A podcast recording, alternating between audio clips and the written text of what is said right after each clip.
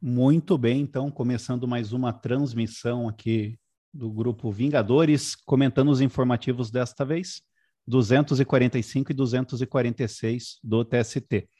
Eu sou o Saulo, você já me conhece, e para iniciar a autodescrição, homem branco, 31 anos, vestindo uma polo azul, ao fundo um quadro mais ou menos colorido, com algumas formas quadradas e uma estante de livros. Tá? Estou aqui falando do meu, da mesa do meu escritório. E para iniciar a fala de hoje é a Paula, correto? Paula, pode começar. Boa noite, pessoal. Eu me chamo Paula, como o Saulo falou. Eu estou sentada à mesa do escritório, atrás do fundo branco. Eu me identifico pelo gênero feminino. Eu possuo a pele branca, os cabelos escuros e os olhos escuros e tenho 35 anos. Hoje eu vou tratar é, sobre o tema atleta profissional e uso da imagem. Essa decisão é um acórdão preferido pela SBDI, subseção é, de destinos individuais do informativo 245. O tema central é a exceção do uso da imagem do atleta profissional. Esse instituto, ele vem previsto no artigo 87A da Lei 9615 de 98, a Lei Pelé.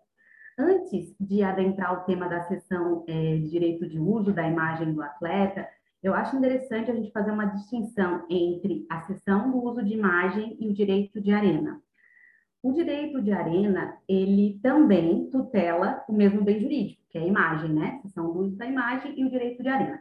O direito de arena, ele vem no artigo 80, 42 da Lei Pelé, e ele é, é mais ou menos o seguinte, ele tem a sistemática de o dono, o, a entidade é, é, do atleta profissional, ela tem um mando de jogo, aquela, aquele time, né? Ele tem um mando de jogo, ele pode autorizar a captação, a transmissão, a emissão de um espetáculo esportivo, um jogo de futebol, por exemplo. E aquela entidade desportiva, ela vai oferir uma renda em relação à venda dessa imagem desse jogo. E aí, 5% dessa receita é, oferida com a renda do espetáculo vai ser distribuída entre os atletas que participaram do, do espetáculo. E, e aí, então, é um direito de um grupo de atletas a esses 5% distribuído pelo sindicato. A entidade desportiva repassa esse valor e o sindicato faz o rateio entre aqueles atletas. Então, é o direito de um grupo de atletas, inclusive aquele que está no banco de reserva também tem direito a receber esse percentual relativo ao direito de arena. O direito de imagem, ele é realizado através de um contrato civil entre o atleta profissional e a entidade desportiva. Nesse contrato, a entidade desportiva, ela pode tanto usar, se tiver previsão, né, da imagem retrato do, do profissional, do atleta, que é ali a sua, a sua feição, a sua imagem mesmo como pessoa, né? Eu lembro que quando eu fui viajar para Barcelona, tinha muitos outdoors é, do Neymar. Então, ali tinha do Neymar e também do Messi. Então, ali o Barcelona estava se utilizando da imagem daqueles dois jogadores, não era é, de todo o time. Então, ali havia provavelmente um contrato de sessão de uso de imagem é, realizado, celebrado do, com Neymar, né? Com o Barcelona e Neymar, e Barcelona e Messi. A entidade desportiva, ela também pode se utilizar da imagem atributo do jogador, que é associar o nome do jogador, a sua boa fama, a sua respeitabilidade e linkar com o time de futebol. E aí sim se utilizar dessa imagem é atributo, né? Associar o nome comercial do time ao nome do jogador. O TST, ele considera esse contrato válido. Ele diz, olha, esse contrato realmente é válido e ele é um contrato de natureza civil, sessão de uso de imagem, não é um contrato trabalhista. Logo, as verbas, aquele, aquele valor oferido pelo jogador, em regra, não se caracteriza como salário. No entanto, o que, que o TST considera e fixou nesse acordo? Que, para que se configure a verba como de natureza civil, ela precisa é, retratar uma efetiva exploração da imagem do atleta. Então, esse contrato ele tem que ter subsídios, tem que ter elementos. O, o time ele tem que efetivamente usar a imagem para ele se configurar como uma renda desvinculada da relação de emprego. Então, nesse caso, que foi julgado pelo TST, o TST reconheceu que não houve essa demonstração. Então, se não houve essa demonstração de efetivo uso da imagem do atleta, o contrato de cessão do uso de imagem está desnaturado, desnatura o contrato e aí caracteriza a chamada fraude trabalhista prevista no artigo 9 da CLT. E aí, qual é a consequência jurídica? A consequência jurídica de desnaturação desse contrato de cessão de uso de imagem é a atribuição de natureza salarial à parcela oferida. Então, aquela parcela, ela deixa, ela não tem, na realidade, nunca teve um caráter civil de uso da imagem, daquele, seja a imagem retrato em si, da pessoa, seja a imagem atributo do nome, e ele, ela está mascarando ali uma remuneração. É esse o entendimento do TST nesse acordo proferido pela SBDI no informativo 245. E aí, o que, que foi também veiculado ali em obter dictum, porque o, esse contrato ele foi firmado é, antes de 2015. Antes de 2015, não havia um teto para essa, para essa remuneração, para esse valor auferido é, em relação à sessão do uso de imagem. Hoje, é, a Lei Pelé, ela foi alterada, hoje não, né? Já, já foi alterada em 2015, e foi fixado um teto de 40% da remuneração do atleta profissional.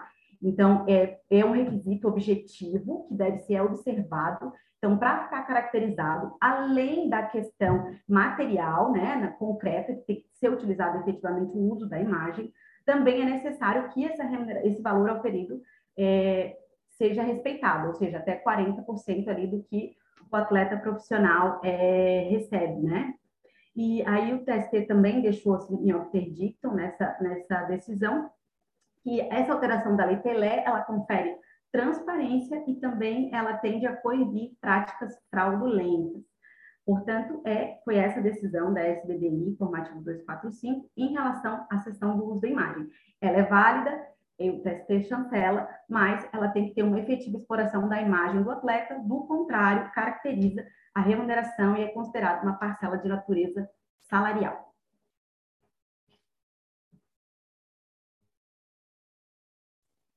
Excelente, ninguém levantou a mão dessa vez.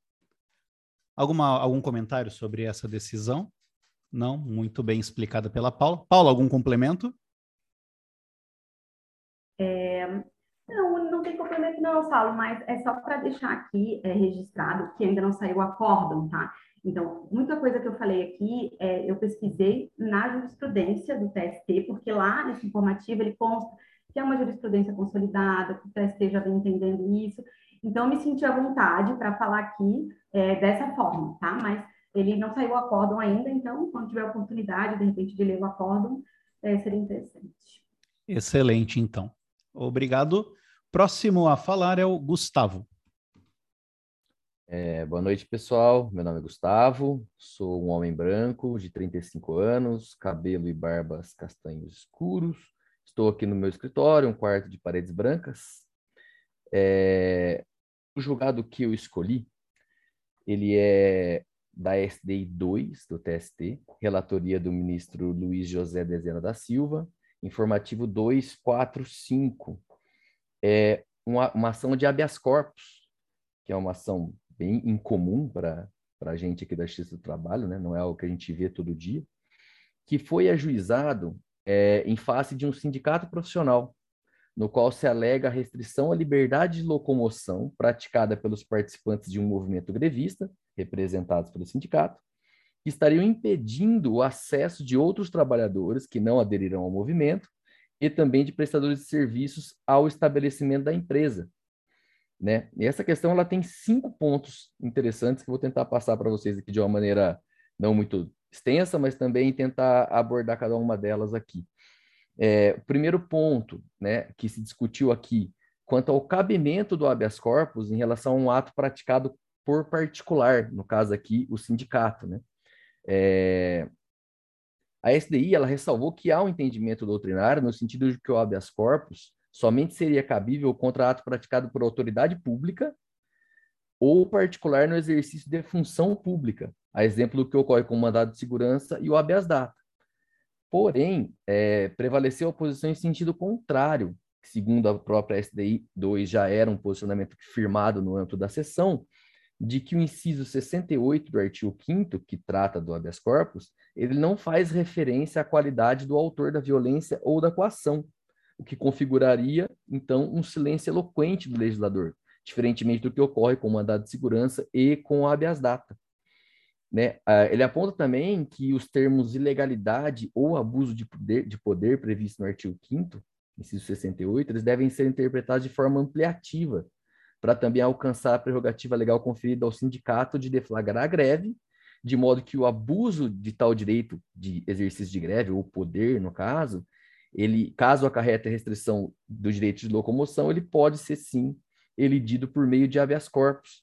Então, o TST firmou posição, aqui por meio da STI 2, que sim, cabe habeas corpus contra ato praticado por particular, desde que exercendo um poder definido por lei, no caso aqui o sindicato é, exercendo o direito de greve, né, os grevistas exercendo o direito de greve e eventualmente impedindo o direito de locomoção de outros trabalhadores ou pessoas que, que circulam no âmbito da empresa. É, esse é o primeiro ponto. Segundo ponto, competência material da Justiça do Trabalho para processar e julgar esse habeas corpus. Né? De maneira até um pouco estranha, o próprio sindicato ele sustenta que a Justiça do Trabalho seria incompetente, incompetente para julgar esse habeas corpus ante a natureza penal do provimento perseguido, no caso, a tutela da liberdade de locomoção. Né? A preliminar ela foi rechaçada com fundamento no artigo 114, inciso 4 da Constituição, que expressamente inclui, desde a emenda constitucional 45, entre as competências da Justiça do Trabalho, a aptidão para julgar mandados de segurança, habeas corpus e habeas data, quando o ato questionado envolver matéria sujeita à jurisdição trabalhista, né, o que, deve, que pode ser complementado pelo inciso segundo também do artigo 114, e também inclui, dentre as competências da Justiça do Trabalho, a processar e julgar ações que envolvam o exercício do direito de greve. Então, aqui, é mais tranquilo, né? Sim, a Justiça do Trabalho é competente para julgar o habeas, o habeas corpus, né? De acordo com a previsão expressa do artigo 114, inciso 4. É, o terceiro ponto seria a competência funcional para julgar esse habeas corpus. Aqui, no caso, ele foi impetrado originalmente no TRT-5, né, no Tribunal Regional. Né, e, em primeiro grau, no caso TRT-5, analisando essa exceção de incompetência, ele afastou a exceção, dizendo que sim, a competência era dele mesmo, TRT, é, sob fundamento de que uma demanda que tem objeto em matéria conexa com o exercício do direito de greve, a, a competência originária seria do mesmo órgão competente para conhecer do dissídio coletivo de greve. No caso da, da organização judiciária trabalhista, o Tribunal Regional, né? No caso, quando ele, o dissídio não ultrapassar a sua jurisdição, nos termos da lei do artigo 6 da lei 7701, essa lei aqui, eu acho que todo mundo aqui dos amigos aqui conhecem, mas para quem estiver ouvindo e eventualmente não a conhecer, é uma lei bem interessante, ela não é tão falada, mas ela dispõe sobre a, as competências dos órgãos do, do, do TST, né, as sessões, a, as turmas, enfim. É uma lei que é bem importante a gente conhecer. Só que o TST, analisando essa questão, entendeu de maneira diversa. Ele entendeu que não há previsão legal ou mesmo regimental, tanto no âmbito do TRT-5, né, que foi quem julgou em primeiro grau, quanto do próprio TST, prevendo a competência funcional originária do TRT, para conhecer do habeas corpus. E, tratando-se de uma ação objet que objetiva a defesa de direito fundamental de natureza individual, né, e em face de ato de particular e não de autoridade judiciária, a competência seria do juízo de primeiro grau, seria de uma das varas do trabalho né, no qual houve, é, se caracterizou, no caso, a ofensa ao direito de locomoção.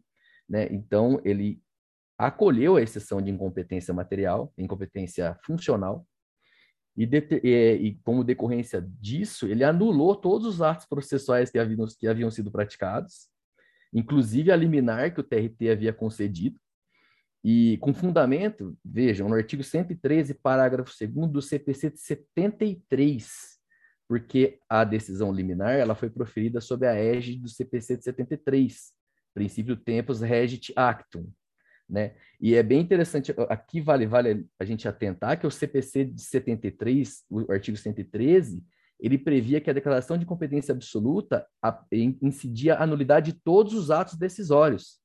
Se essa decisão tivesse sido proferida sob a vigência do CPC de 2015, É diferente, porque o artigo 64, parágrafo 4 prevê que, salvo decisão judicial em sentido contrário, conservar-se-ão os efeitos da decisão proferida pelo juiz incompetente até que outra seja proferida, se for o caso, pelo juiz competente.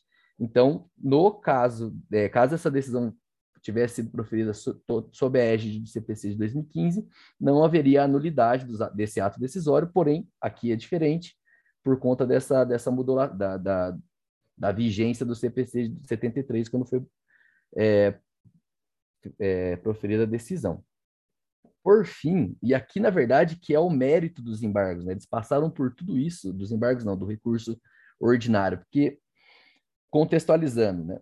Uh, alguns trabalhadores entraram com esse habeas corpus contra o sindicato dos petroleiros, né, dizendo que, eles, que o direito deles de locomoção e dos prestadores de alguns outros prestadores de serviço que prestavam serviço a outras empresas conexas com a, com a Petrobras estavam, não estavam conseguindo entrar nas dependências da empresa por conta de piquetes e da, e da atuação dos grevistas. Né?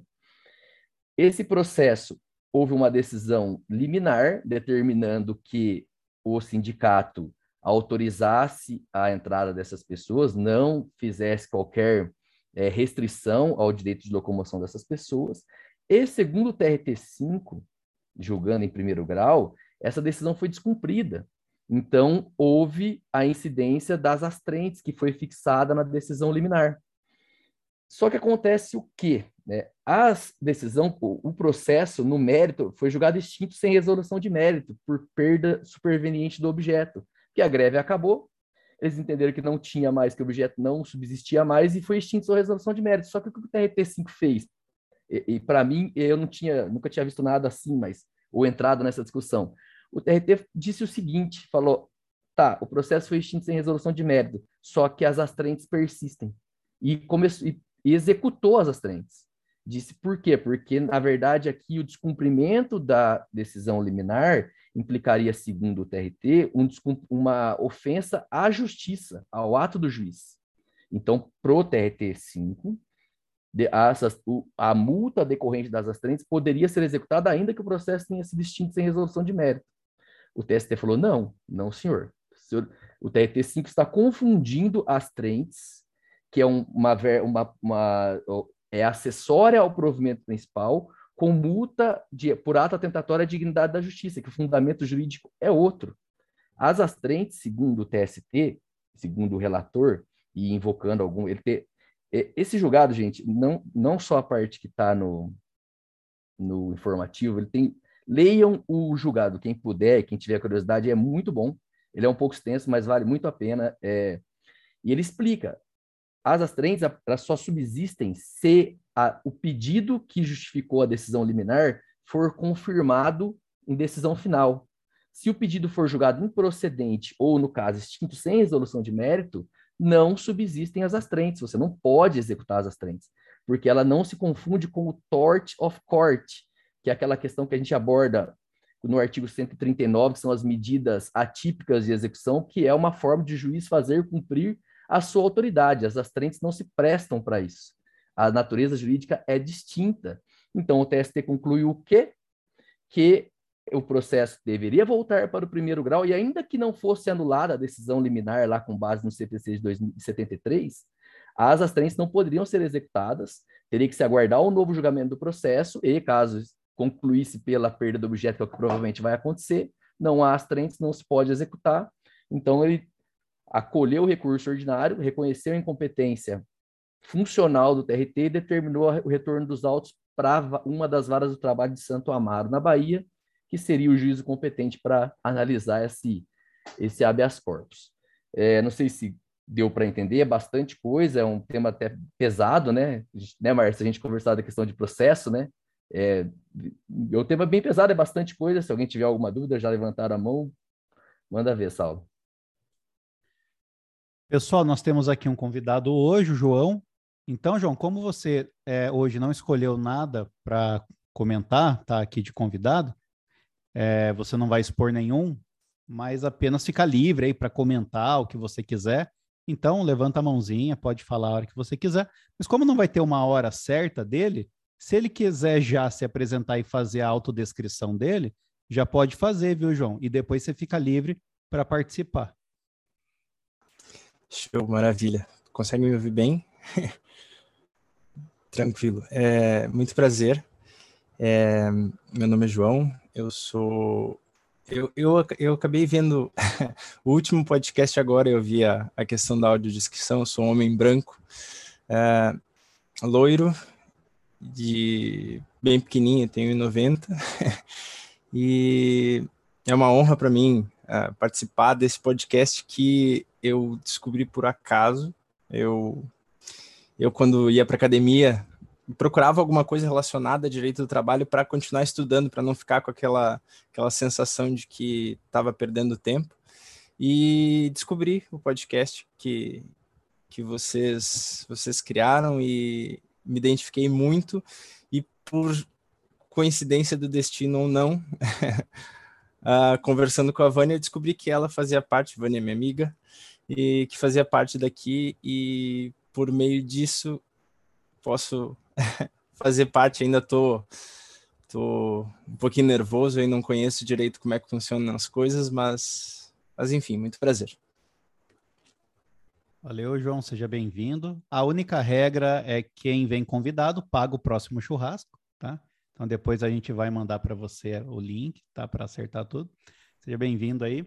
É, também omiti a minha altura na autodescrição, porque eu acho que não vem ao caso também ficar falando de altura aqui, né?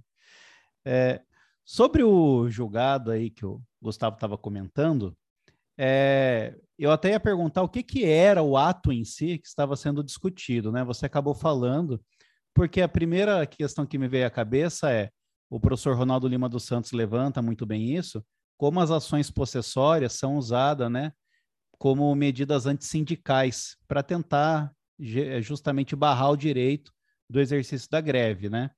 Então as empresas entram com os interditos lá e confundem, né, o direito à greve com o direito à propriedade e por muito tempo o judiciário estava assim aceitando, né, esse tipo de ação e realmente deferindo essas ordens aí. É, e eu fiquei com a impressão que o habeas corpus poderia estar se prestando a isso, né? Pelo que você falou, não dá para falar que sim nem que não, mas eu acho que, a depender dos contornos, a gente pode até ter sim um remédio heróico aí, fazendo às vezes de um ato antissindical, assim, né? Talvez fosse um gerente entrando, alguém do tipo, mas só isso, só para lembrar que existe também esses contornos aí.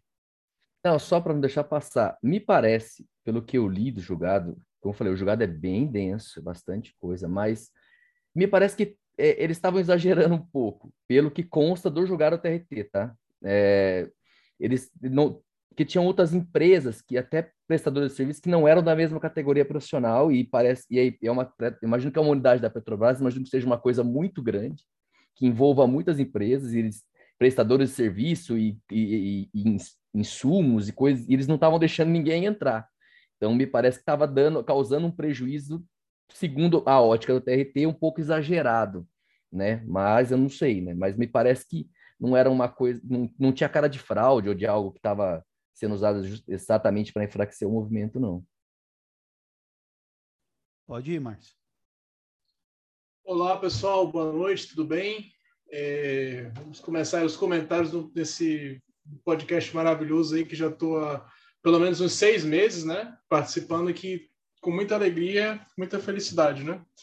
É, minha, minha autodescrição, sou homem branco de óculos, 29 anos. É, atrás de mim tem uma cama com coxa azul, tem uma parede colorida e uma, é, e uma estante de livros na minha, é, na minha lateral direita. É, a minha dúvida é, quanto ao, ao caso específico do Gustavo é o seguinte: é, o piquete obstativo, Gustavo, ele era violento? Porque é, eu tenho minhas dúvidas, o Saulo comentou muito bem sobre essa parte do interdito proibitório.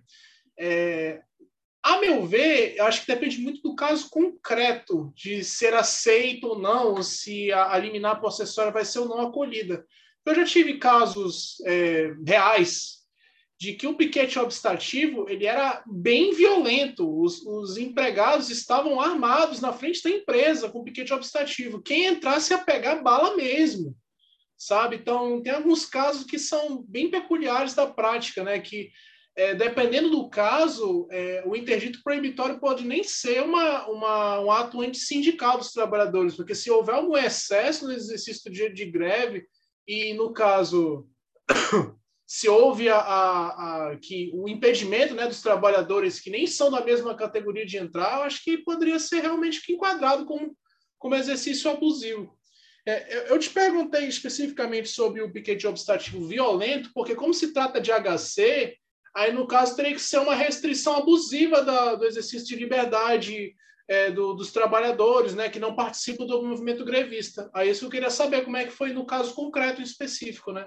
E se para aceitar um HC, por exemplo, que é, a gente já meio que abandonou aquela doutrina brasileira do HC em função do mandato de segurança e todas as outras ações é, constitucionais que já estão consolidadas na, na, na Constituição, é, eu queria saber como é que foi essa, essa questão da doutrina brasileira do HC, se eles limitaram, não, vamos só aceitar o HC para piquete obstativo violento, ou se todo e qualquer piquete obstativo, em tese, estaria é, é, inserido na, na hipótese do, do HC. Como é que foi isso no caso? Sabe?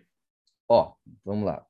É, primeiro, pela, pela descrição da decisão do TRT que está no julgado do TST, me parece que eles exageraram, a, houve hostilização, eles não deixavam, é, teve, narram o caso de um caminhão com, com insumos que eles não deixaram entrar, uma carreta que ficou parada, teve que voltar para trás porque não conseguiu entrar, hostilização de, de, de trabalhadores que tentavam adentrar a empresa, é, então, me parece que, que havia, tanto que o TRT é, condenou né, nas astrentes, porque ele considerou que houve descumprimento da liminar. Ele deferiu a liminar para autorizar essas pessoas a entrarem, para que eles autorizassem a entrada, e, segundo o TRT, o, os, os sindicatos, os grevistas, descumpriram, e ficou provada, a decisão é bem extensa, então me parece que, de novo, sob a ótica do que está na decisão do TRT, que houve um exagero do direito de greve, inclusive com o descumprimento de uma decisão liminar que determinava que eles deixassem as pessoas passarem. Né? Violência não tem, não se narra violência, mas parece que houve um excesso. É, com, relação, com relação a, a, ao piquete obstativo ou não, a decisão ela simplesmente estabelece que pode, que é possível HC contra ato particular que eles não falam em abuso de direito, mas eles falam que excesso de poder, alguma coisa, mas dá para dizer um abuso de direito, porque eles falam que a greve é um direito conferido por lei, uma prerrogativa conferida por lei pela Constituição para o sindicato, e que o sindicato, ao exercer, ele exerce um poder de greve, e que esse, esse poder, no seu exercício, tolera a liberdade de locomoção de alguém, é passível de é, habeas corpus. É isso mais ou menos que ficou. E me, é, é, o contexto é mais ou menos esse, né? Mas é mais com base no que foi narrado ali, mas parece que foi, sim. Eu acho que num, pelo teor da decisão, a decisão é bem extensa, pelo que está descrito ali, me parece que houve sim um exagero e o descumprimento da liminar, né? Acho que se o, sindica, se o TRT impôs a frente e, e entendeu que houve descumprimento da liminar, eu acho que teve certidão de oficial de justiça também dizendo que que as pessoas estava sendo não conseguia entrar na, na, lá na Petrobras, na, nas dependências da empresa, enfim. Me parece que houve sim um excesso por parte dos grevistas. Entendi, obrigado. É, boa noite, pessoal. Faz tempo que eu não comento por aqui. Uh, então, vou fazer minha autodescrição. Meu nome é Júlia, eu tenho 29 anos, uh, tenho, sou uma mulher, pele branca, cabelos e olhos escuros, e atrás de mim tem uma parede branca com algum cubo de livros ou dois, conforme eu me movimento aqui. É, na verdade, eu acho que meu comentário é até um pouco é bem sobre o aspecto processual mesmo, um pouco de curiosidade, um pouco uma análise, assim, acho que uma reflexão, porque Gustavo, tu mencionaste que ele o, o TST anulou a decisão do TRT, né? Anulou todos os atos do processo e determinou o retorno dos autos à, à origem, é, com fundamento no CPC antigo, né? Porque o novo CPC, no caso, ele prevê que o juiz competente ele pode ratificar os autos, o, o, os atos praticados pelo juiz incompetente. É, esses dias, num grupo de WhatsApp, veio um princípio que ao meu eu não tinha conhecimento, então eu compartilho, que é o translatio iudice, não sei como é que se pronuncia, mas enfim, acredito que possa ser assim, que é justamente um princípio que é mencionado pelo STF, eu até fui olhar, tem algumas decisões do STF, e é justamente, esse princípio é justamente isso, a possibilidade que o juiz competente tem de ratificar os atos uh, praticados pelo juiz absolutamente incompetente. E a minha questão é, em relação, eu não sei o que, que vocês acham, eu já vi mais de uma decisão que anula completamente os atos em relação a, a, a vigência, quer dizer, atos praticados na vigência do CPC de 73 com base nesse dispositivo. Mas eu penso que, de repente, por uma questão de instrumentalidade ou primazia de, da decisão do mérito, que mesmo positivada só após o CPC de, de 2015, talvez poderia ser aplicada antes, assim, pela instrumentalidade do processo. Eu não sei se vocês têm conhecimento de algum outro processo em que não ocorreu isso, que não foram anulados todos os atos, e se é possível hum, refletir aqui, se a gente, a gente pensar em processos anteriores, assim, porque acho que ainda tem de muitos processos anteriores, se é possível aplicar esse princípio ou essa norma do CPC, teoricamente, de forma retroativa. É mais uma reflexão que eu compartilho porque eu realmente não sei, assim. É isso. Não, é a questão seguinte também, agora que eu percebi, é, Gustavo, é, é, essa intervenção foi muito boa porque, é, como a anulação foi posterior ao CPC de 2015, por que não aplicar o isolamento dos atos processuais? É, se o ato foi praticado posteriormente ao CPC de 2015, por que eu estou aplicando um, um, um, artigo do CPC de 73? Eu não entendi mesmo. A, a colocação da Júlia foi bem pertinente. Não tinha percebido esse detalhe. É, segundo o julgado, né, consta do julgado é que ele aplicou o princípio tempus regitiatum, que a, porque na verdade aqui o que, que se qual que é o que pega, né, a liminar, que é o que está se discutindo, que é a liminar que fixou as astrentes, né? A, a liminar, segundo o TST, ou segundo o TST não, né? a liminar ela foi foi prolatada sob a vigência do CPC de, dois, de 73. Então, segundo o TST entendeu, que, a, que, a, que eu, nesse, quando ela foi prolatada, o juízo que a prolatou era incompetente, logo aplicava-se o que se entendia por incompetência é, é, absoluta no ao tempo da prolação do julgado. Com relação à pergunta da Júlia, eu acho que dá para é, é possível, Júlia. Eu acho que é só se aplicar a duração razoável do processo, a questão de de celeridade, de eficiência, se você já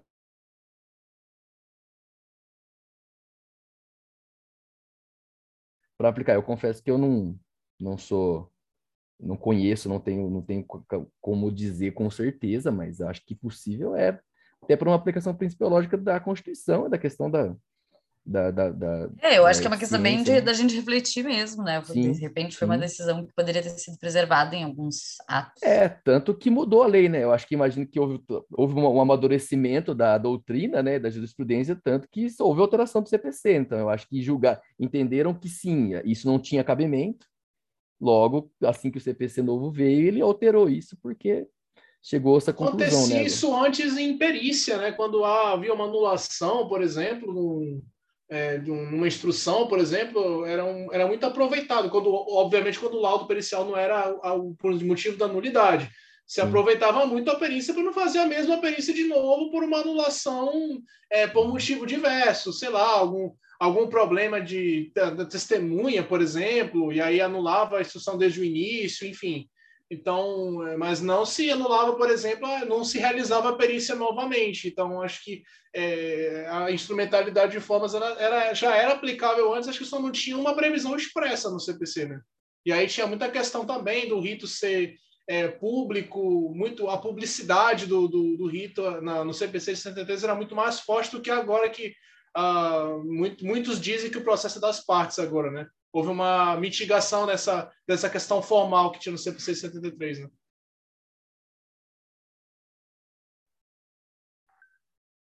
Eu só queria acrescentar, eu me lembrei, a Júlia falou agora é, dessa expressão, e eu me lembrei das aulas do LFG que eu tinha, e aí o professor Renato Montan falava muito desse princípio, ele chamava de traslácio iudice. Aí eu me lembrei da, da expressão né, ali, E é interessante, assim, a abordagem da Júlia realmente com relação a esses atos e também concordo com o Márcio, acho que com, com o Gustavo tem tudo a ver com o aproveitamento dos atos processuais e daquilo que pode é, ser utilizado no processo. Era só para acrescentar mesmo, lembrar, fazer um parênteses aqui. Do, Boa, Paula.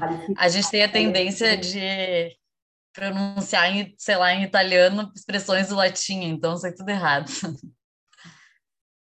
Eu nem italiano sei pronunciar ainda, Júlia. Boa noite, pessoal. É, fazer minha autodescrição, estou falando agora, né? Uh, sou um homem, 32 anos, pele branca, cabelo e barba preta, uma franjinha para o lado e um quadro aqui ao fundo da minha tela. É, primeiramente, queria é, dar as boas-vindas aí para o João, né? João, você deve ser um cara que malha muito, viu? Para ouvir todos os nossos podcasts, deve estar, tá, deve ser marombeiro que nem o Gustavo, porque tem que ter tempo na academia.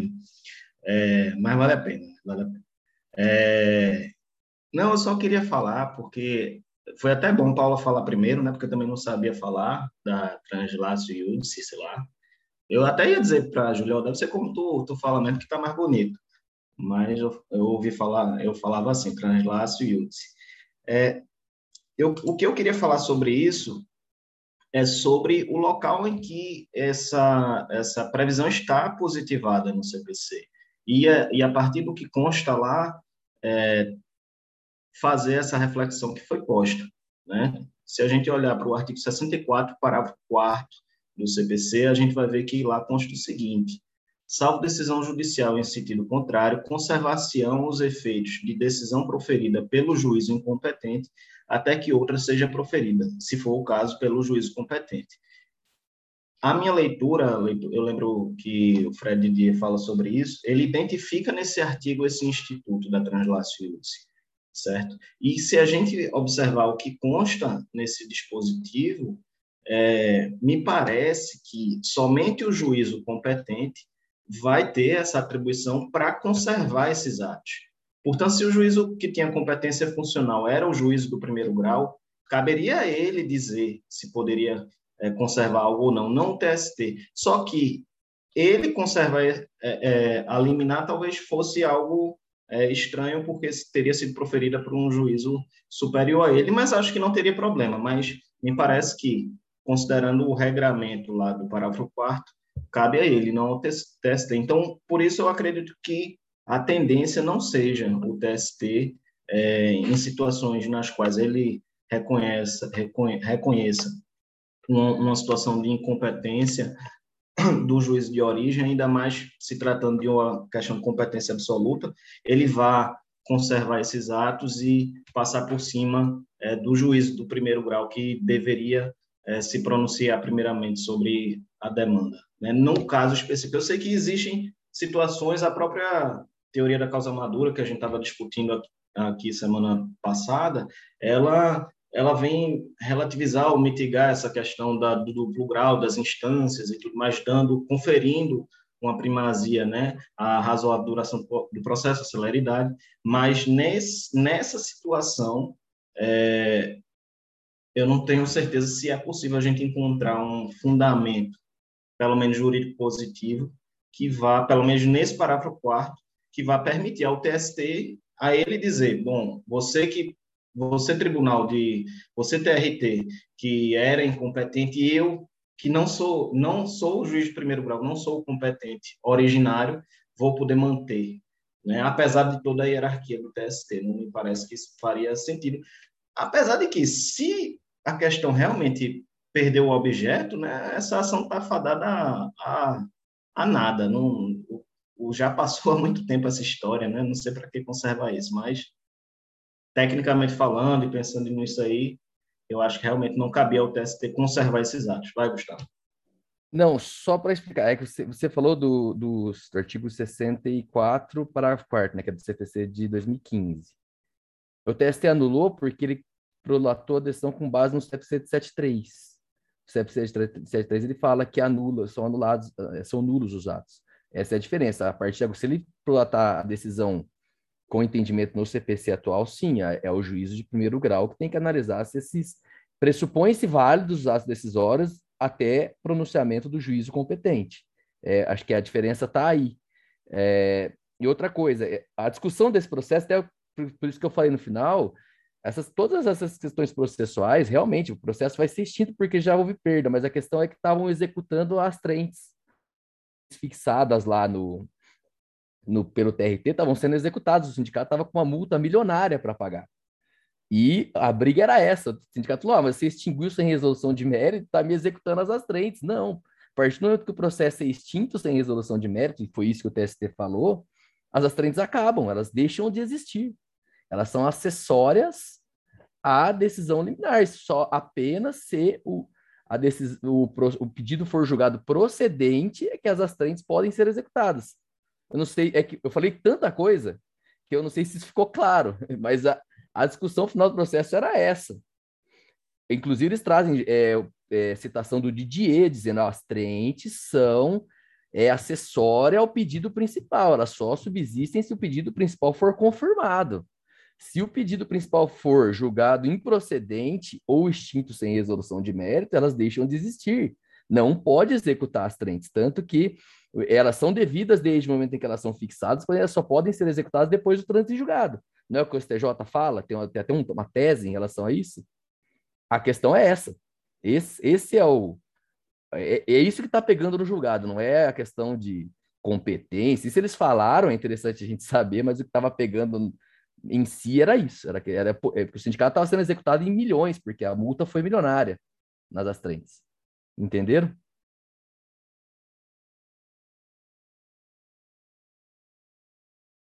Vai. Pô, tem, tem três participantes com a mão levantada. Posso não pode... Rádio não tem silêncio. Então pronto, vamos lá. Mas é... calma aí, deixa eu perguntar um negócio. A Paula tá com a mão levantada porque esqueceu ou porque ela quer falar? Ah, porque ela já tá há um tempão aí esperando.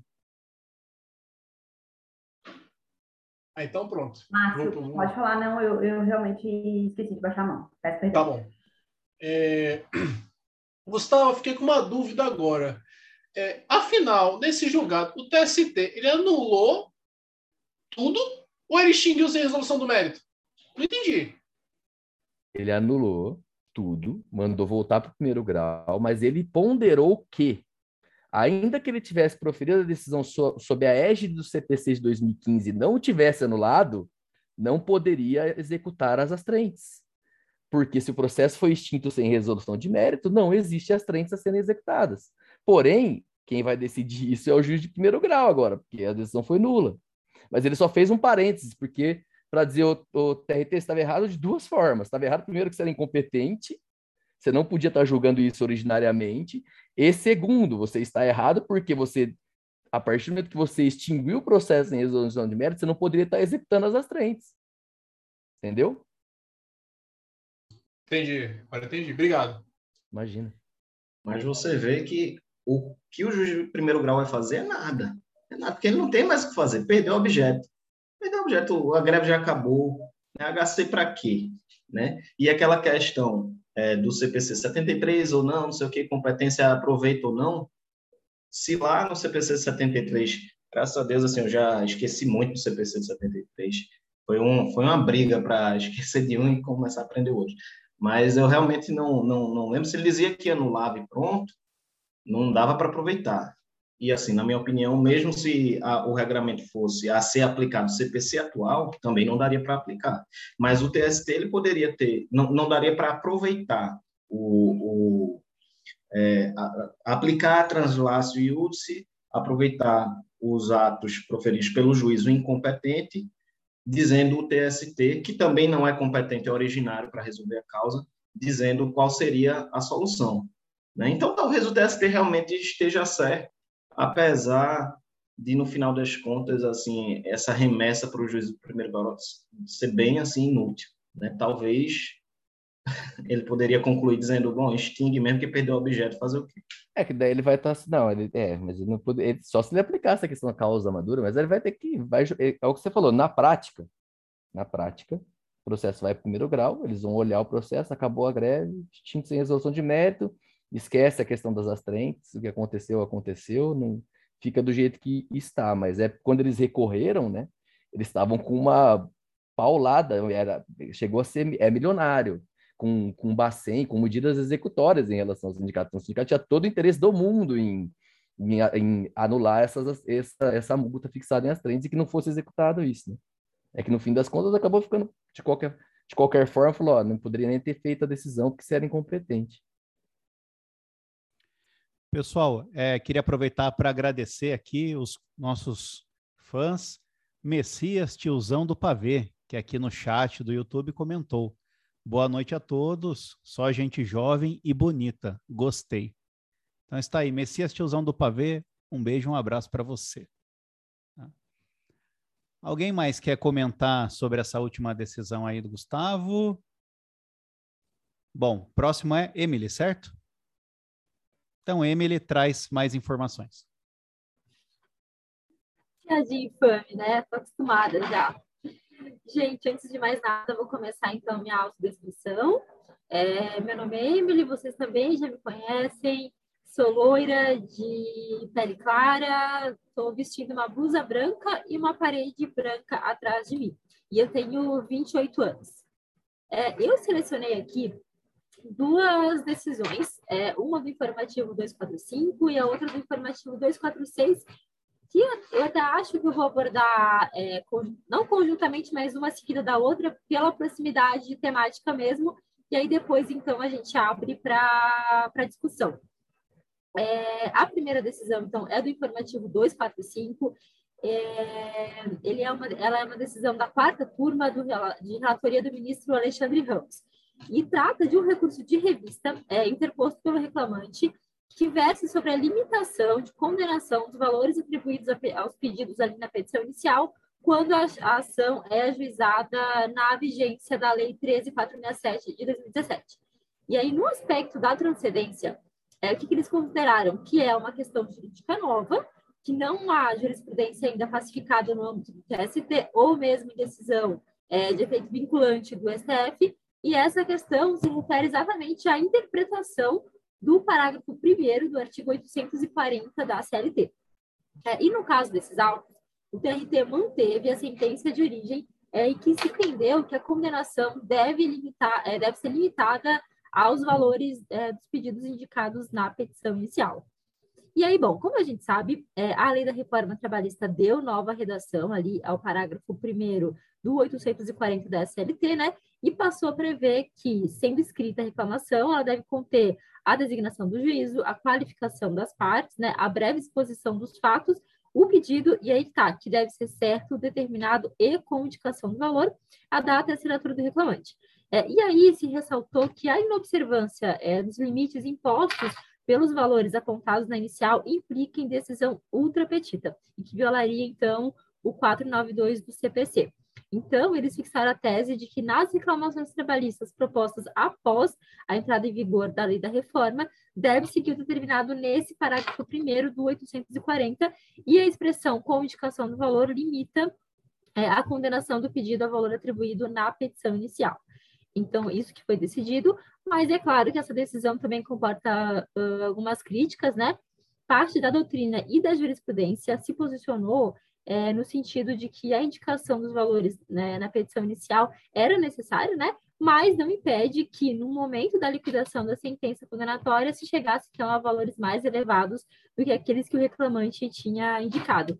E esse argumento ele se, é, se sustenta né, no entendimento de que não é razoável a liquidação dos pedidos é, logo no inicial, antes da inscrição, antes da produção de provas, considerando até que essa medida extrapolaria a própria vontade da lei, né? além de também dificultar o próprio acesso à justiça, porque existem decisões é, do TRT também nesse sentido e do TST também pela terceira turma da relatoria do ministro Alexandre Aga Belmonte. Então, além dessa decisão da quarta turma, tem uma outra terceira turma, turma no sentido diverso. E, na verdade, assim, o TST, pelo que eu pesquisei, é, ele entende dos dois sentidos, tanto que limita quanto que não limita. E aí, por conta disso, para sanar essa divergência é, entre os entendimentos, a SDI, no ano de 2020, é, firmou o entendimento de que se a parte autora formula pedidos líquidos da petição inicial, é, sem qualquer ressalva, limita, então, a condenação a esses parâmetros, sob pena até de, de ofensa aí aos artigos 141 e 492 do CPC. É, a quinta turma já, de, já decidiu nesse sentido, é, numa decisão ali do, de relatoria do ministro Breno Medeiros. Mas, mesmo depois dessa decisão aí da, da SD de 2020, ainda tem julgados turmários é, entendendo diferente. Então, considerando né, que o valor indicado não limita a condenação. Então, pelo que eu tenho pesquisado aqui em relação a isso, essa questão está tá longe de ser pacificada. E aí, a outra decisão que eu trouxe, é, eu resolvi apresentar logo na sequência também, porque também trata ali do parágrafo primeiro do artigo 840. E é o, é o informativo 246, né? Mas em vez de ser uma decisão primária, dessa vez é uma decisão da SDI é, 2, da relatoria da ministra Maria Helena Malman e é um recurso ordinário, mandado de segurança, e que o objeto era um ato coador, coator que exigiu uma descrição pormenorizada é, do valor do pedido descrito na petição inicial. É, e aí, no caso dos autos, apesar de, de o impetrante ter formulado na petição inicial é, pedidos certos e determinados, é, inclusive com os valores que ele entendia devidos para cada pedido, o juiz determinou a emenda da inicial exigindo uma liquidação pormenorizada é, das verbas referentes a cada pedido. E essa exigência, então, eles consideraram que é uma medida que extrapola o comando ali previsto no artigo 840, parágrafo 1 da CLT, é, porque impõe uma restrição indevida é, ao acesso ao judiciário, considerando até que muitas vezes seria necessária a contratação de um profissional, né, contabilista, para realizar os cálculos, é, e o reclamante que seria responsável, ele muitas vezes é beneficiário da justiça gratuita, então dificultaria ainda mais, principalmente se forem cálculos aí de maior complexidade, né? E também eles consideraram que não existe previsão legal para exigir ali essa prova contábil pré-constituída para o ajuizamento da reclamação trabalhista e seria realmente um óbvio e é, injustificado aí o direito de ação. E eles consideraram um ato teratológico, tanto é que por isso que se admitiu aí o mandado de segurança, né? Já a SDI 2 ela vem mitigando a aplicação da OJ 92 nos casos em que há criação de embaraços aí não previstos na lei capazes de inviabilizar é, o exercício da ação. Só para relembrar, né, essa OJ 92 ela diz que não cabe mandado de segurança contra decisão judicial passível de reforma mediante recurso próprio, ainda que com efeito diferido. Mas, por considerarem ali o ato teratológico, é, coube mandado de segurança nesse caso. Então, é isso, gente. Seria basicamente esses apontamentos em relação a essas duas decisões. E eu abro já, então, para comentário da Vânia. Olá, pessoal. Boa noite. É, meu nome é Vânia, já participei de outros encontros, né? É, o vulto aqui do grupo, né? Segundo Saulo. É, sou uma mulher parda, estou usando um óculos, é, minha camisa é um moletom meio bege. Ao fundo tem uma parede branca com dois quadrinhos e à minha direita uma porta de vidro. Bom, é, só queria fazer um acréscimo em relação a esses informativos que a Emily comentou, em relação é, ao dispositivo da reforma trabalhista, né, que inseriu esse parágrafo primeiro no artigo 840 que agora o reclamante ele tem que fazer o pedido com a indicação do seu valor. E eu queria trazer é, a posição da doutrina em relação a isso, que essa limitação trazida pelo artigo, ela faz com que haja limitação tanto da prestação jurisdicional, é, pautada no princípio da congruência, e também no caso quando o valor da condenação ele acaba sendo inferior ao indicado no pedido, isso vai gerar uma sucumbência recíproca do, do reclamante, que ele vai ter que é, arcar com o pagamento dos honorários da parte contrária. E aí, nesse caso, a base de cálculo seria a diferença entre o valor do pedido e o montante deferido.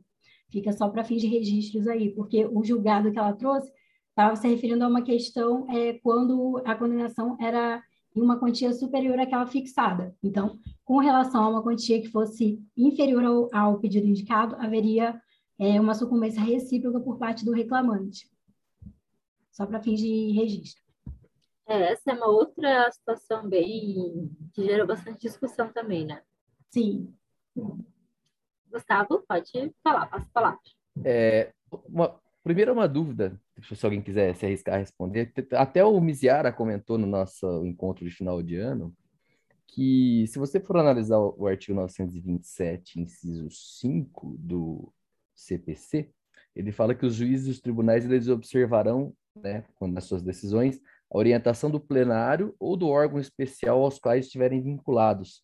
Se já, minha dúvida é, se tem uma decisão da SDI dizendo que, em sentido contrário, que não precisa é, indicar, que não limita, né, porque os valores têm que ser indicados por estimativa, como a Emily comentou, a quarta turma poderia proferir julgado em sentido diverso?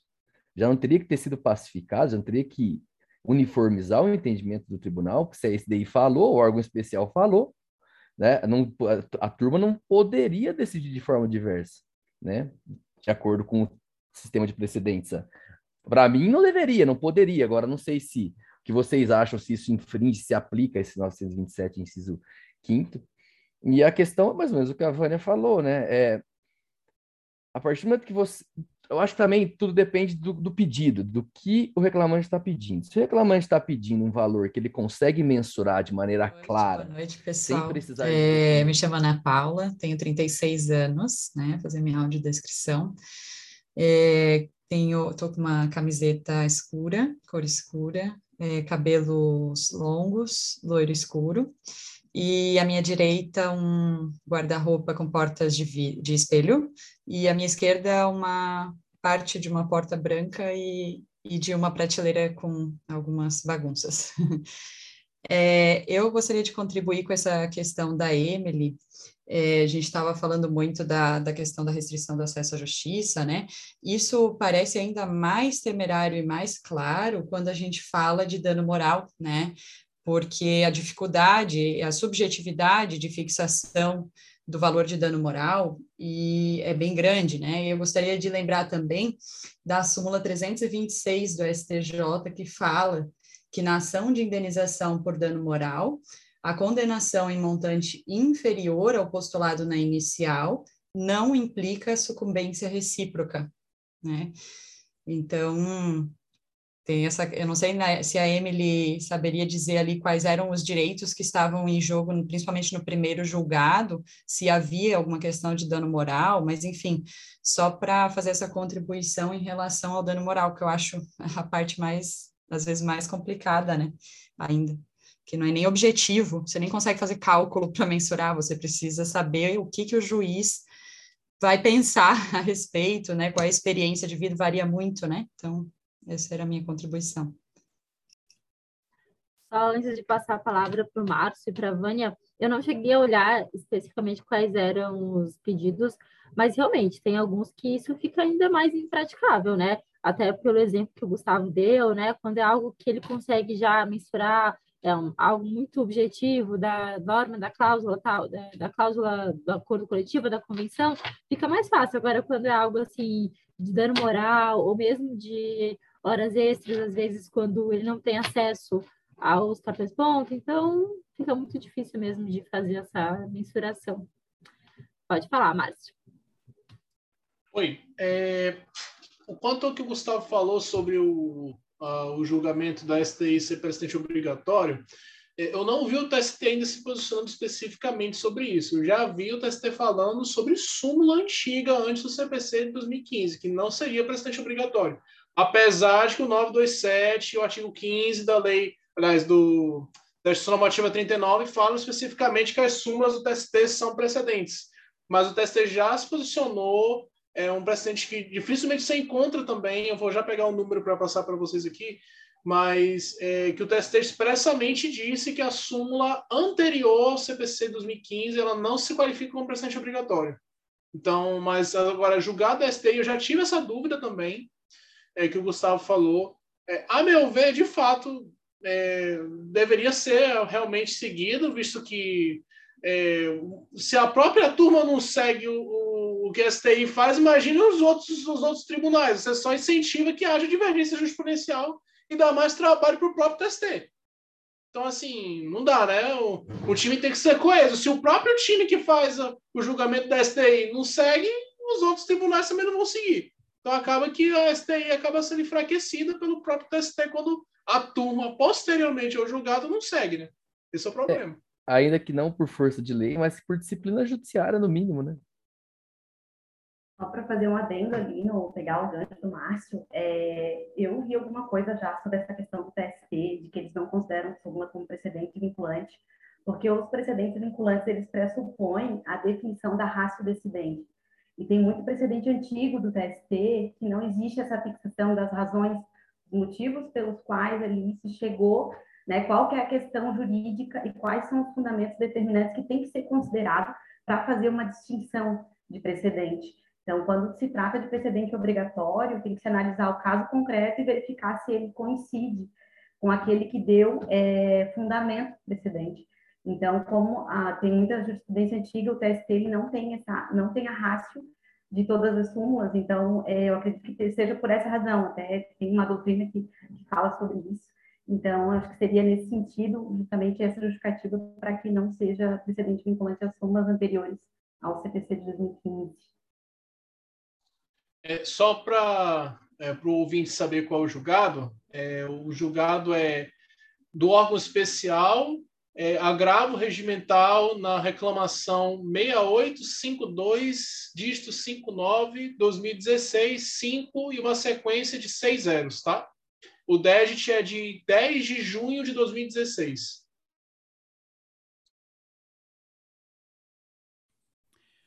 O pessoal pensando aqui, é, tem alguma questão sobre o precedente obrigatório não vincular o órgão do próprio tribunal? Tem, vincula todo mundo, inclusive, o, inclusive as turmas mesmo, né? Normal, não existe essa discussão, né? É, mas aí no caso, como é um órgão fracionário inferior ao STI, aí para mim tem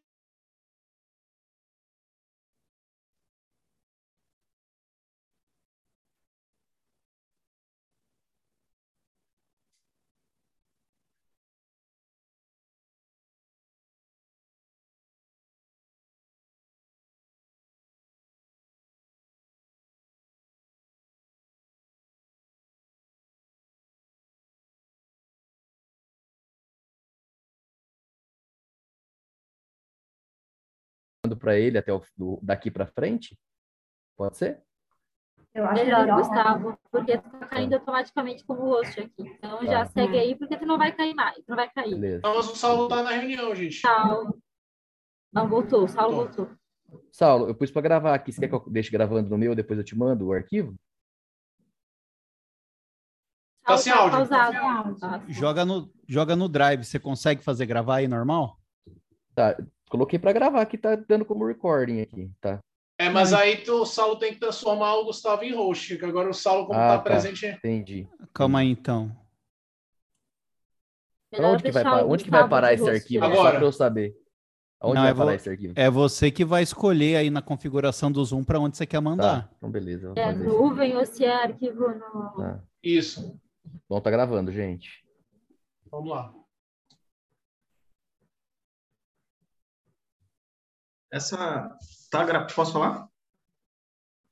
Essa questão da, da vinculação do, dos órgãos, eu acho que a SDI ela pode ser vinculada quando a decisão for do plenário, né, ou do órgão especial, como está lá no 927, a SDI e a SDC podem ser vinculadas nesse sentido, mas é, tem uma discussão um pouco semelhante, que, que é interessante também, em relação ao plenário do STF, em relação à vinculação dos precedentes vinculantes, que já eram mais antigos no âmbito do STF, né, ADI, ADC e tudo mais.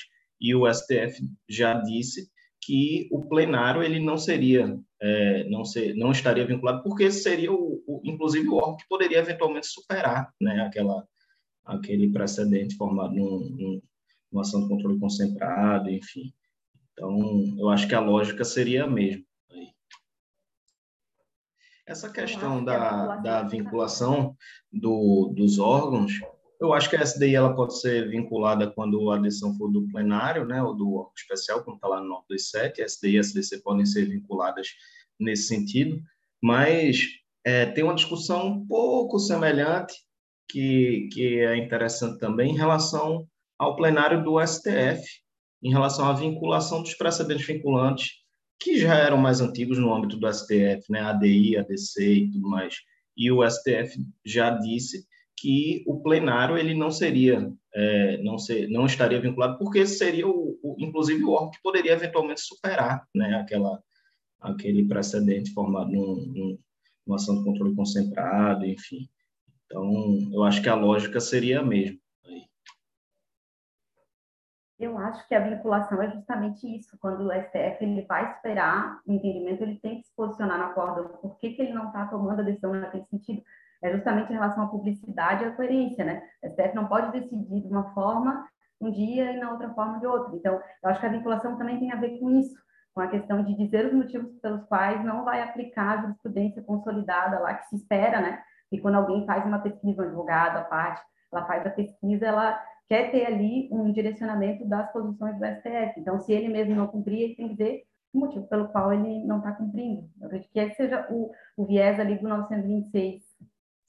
Não, com certeza, mas eu acho que o 926 ele tem que ser observado, ele é bem interessante, ele até quando ele fala nessa questão da integridade, da jurisprudência, da estabilidade, né?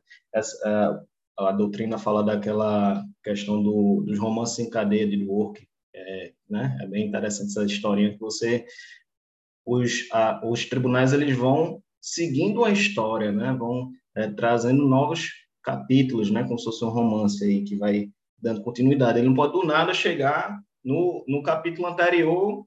É, Saulo tava era amigo de Gustavo e do nada ele chega sem explicar no, no, capítulo seguinte, mostrando que os dois são inimigos e, e sem explicar o porquê. Né? Tem que ter essa coerência. Isso é a coerência e a integridade nas decisões do tribunal. Né? Só que se a gente pensar sobre vínculo, e, e, e qualquer tribunal, qualquer órgão, órgão tem que observar o 926, mas se a gente pensar na questão da vinculação propriamente, ainda que o, o órgão é, plenário do STF ele venha e, e dê uma de louco, digamos assim, e, e não é, observe essa coerência, essa integridade das decisões, é, a decisão não vai ser nula, não vai ser, né? Porque se a gente disser ele não, ele não está vinculado, não vai ter ninguém, inclusive acima dele, que vai poder é, controlar isso. Então, é, é essa, esse mesmo raciocínio, o órgão especial ou pleno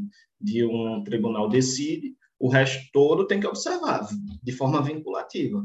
Se não, cabe reclamação, tem os meios processuais para se atacar uma decisão desse que, que desobedeça, né?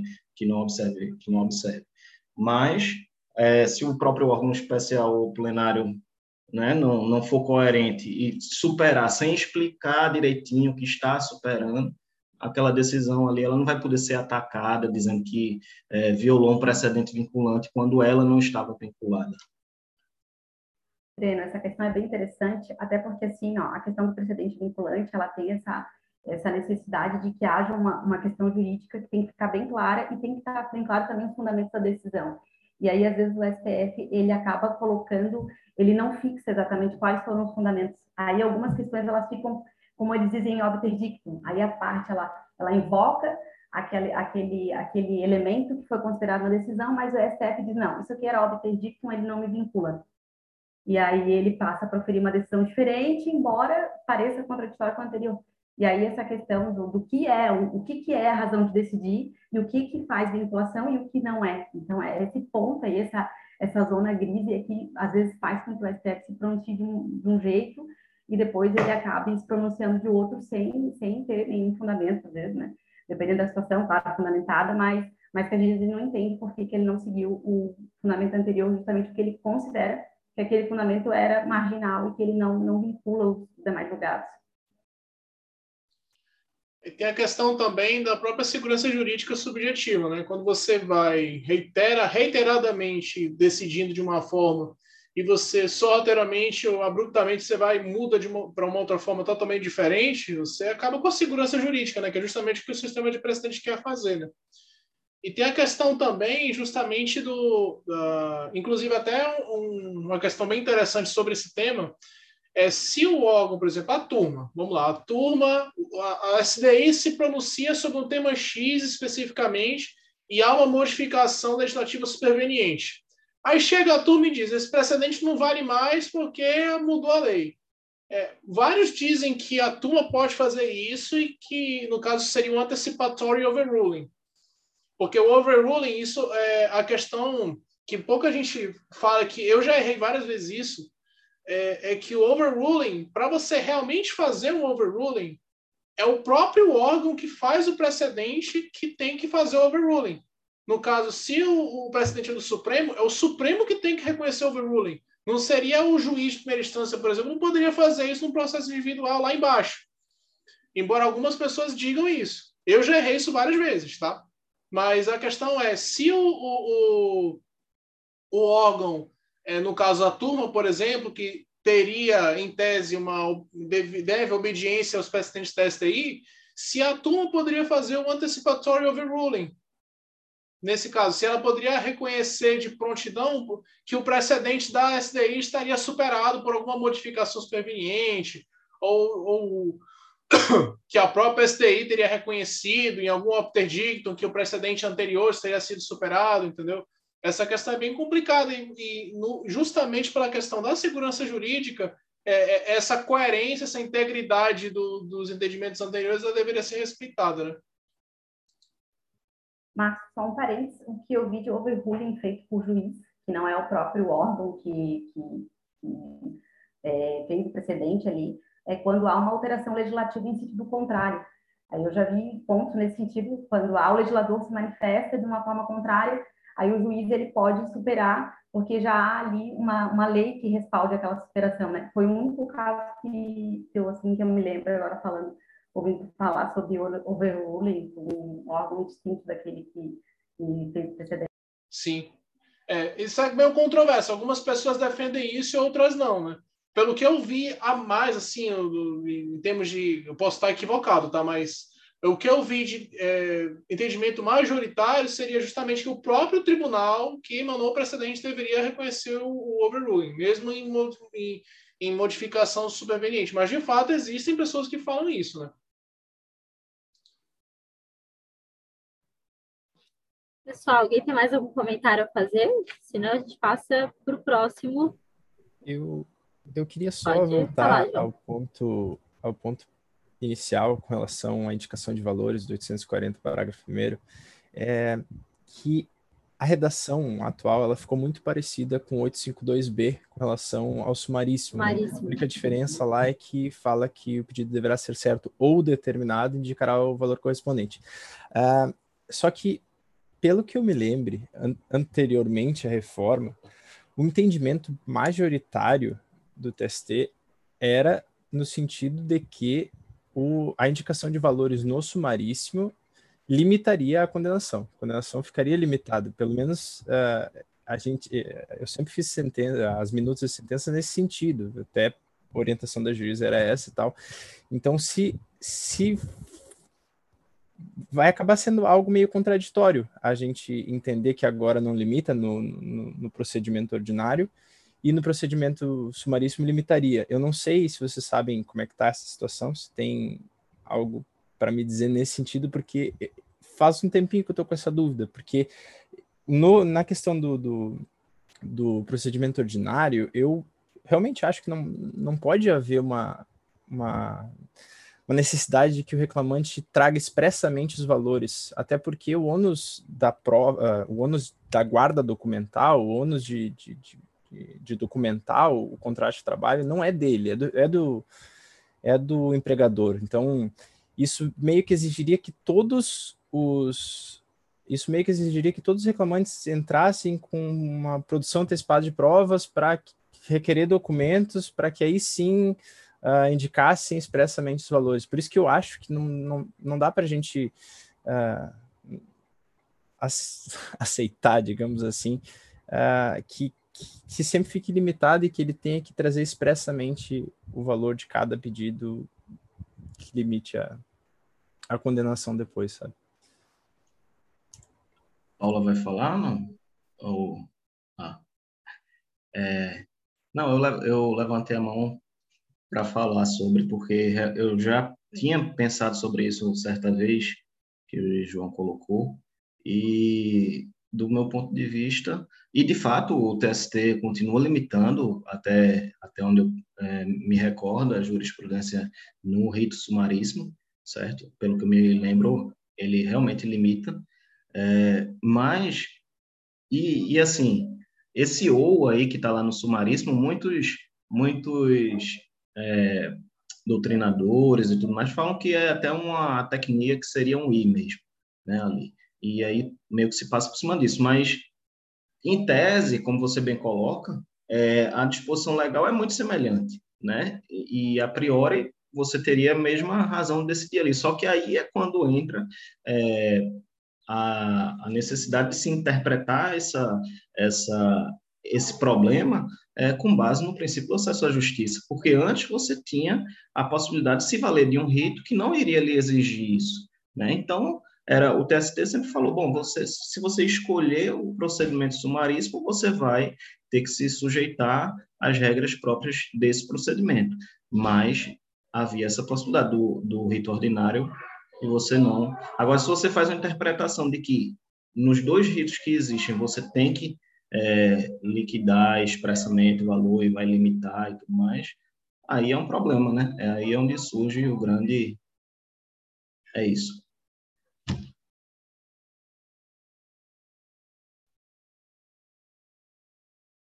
Seria o Saulo agora, será que ele consegue? Como é que tá aí, Saulo? Fala aí, estão me ouvindo? Eu entrei aqui pelo celular porque a coisa tá feia aqui, viu, gente? Tá caindo demais mesmo. Espero que para o próximo encontro eu já dê um jeito de fazer isso daí. Até o computador eu vou trocar por conta disso. Ah, vamos lá, se vamos ver se dá, se vai rolar. Estão me ouvindo ainda, né? Tudo certo? Tá bom. Então, eu trouxe para vocês aqui três decisões. Tá? É, Márcio, não jogue praga em mim, porque é para ser rápida. Tá? Primeira, da SDI 1, que decidiu lá no tema 15, incidente de recurso repetitivo, sobre a possibilidade de acumulação de duas verbas pelos agentes dos Correios eu já havia feito algumas sentenças discutindo justamente isso, né? Aliás, minutei algumas sentenças que já discutia isso daí, né? E o que acontece? Alguns agentes dos Correios trabalhavam de maneira externa e recebiam um adicional pelo fato de trabalharem externamente. Vários desses agentes aí é, se valiam de motocicleta para cumprir o trabalho. Né? alguns outros não. E aí, o que aconteceu foi que vários entravam pedindo é, o adicional de periculosidade pelo trabalho em motocicleta. E é, o correio não pagava porque ele entendia que o adicional de atividade externa já fazia essa função. Mas, é, analisando a razão de ser de cada um, ficava mesmo nítido que um se devia à atividade externa, que podia ser motorizado ou não, e outro pela atividade em motocicleta. E realmente a gente já minutava no sentido de poder haver acumulação. E agora subiu até o TST e a SDI 1 decidiu que realmente é cabível essa acumulação, tá? É isso, gente. Nada demais. Agora, a questão é a partir de quando é cabível, né? A partir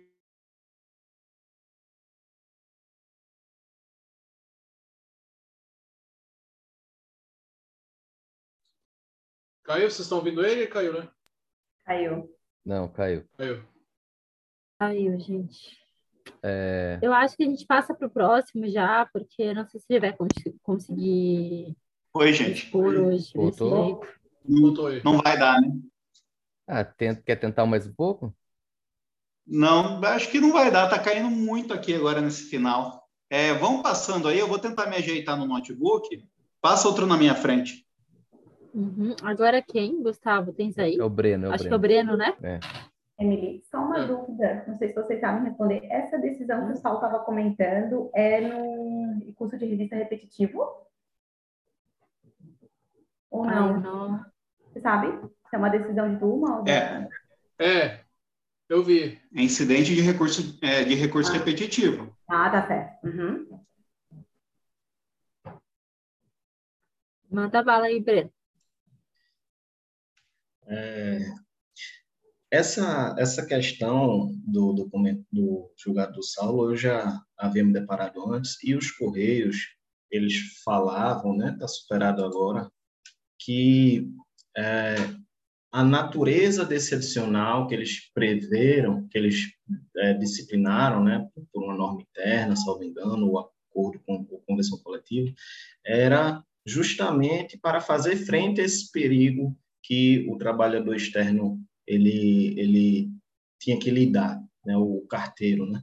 E, e se a gente pensar, por exemplo, em situações análogas nas quais é, já ocorreram é, esse esse conflito de, de uma previsão normativa regulamentar que, que tinha a mesma natureza daquela outra que veio prevista na lei, o TST tinha é, um, posições e ainda tem é, dizendo que esses valores eles se deduzem, são não não devem ser acumulados. Isso foi já já já objeto de análise em, em casos é, em que havia a previsão do adicional de risco para os seguranças e a lei veio e previu é, o adicional de periculosidade para eles.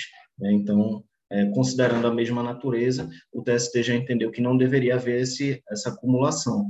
Mas, de fato, aí nesse caso, ainda que o, a ST tenha previsto esse adicional é, para, é, considerando esse risco, a mais que esses carteiros eles tinham, mas não, não há como considerar realmente que é exatamente o mesmo risco, o risco em razão do trabalho em motocicleta, mesmo porque existem é, carteiros que recebem o, o, esse adicional é, previsto, né? Eu esqueci o nome do adicional agora, que, que o Saulo falou, é, e não andam de motocicleta. Né? Então, assim, ainda que venha se tutelar, proteger esse risco, mas não é exatamente a mesma coisa. Então, aí é, é realmente é, andou bem aí o TST mesmo, né?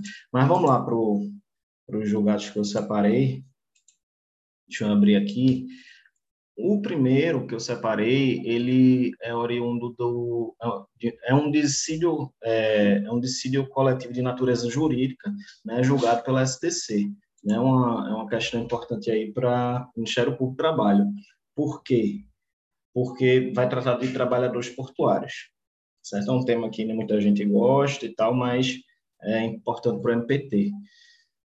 Então, foi o seguinte que aconteceu. É, a Federação Nacional dos Operadores Portuários, certo? Ela ajuizou esse dissídio coletivo de natureza jurídica, que tinha como objetivo a interpretação dos artigos 1 e 13 da Lei 9.719 e artigos 32, 33 e 41 da Lei 12.815, que é a Lei de Modernização dos Portos, né?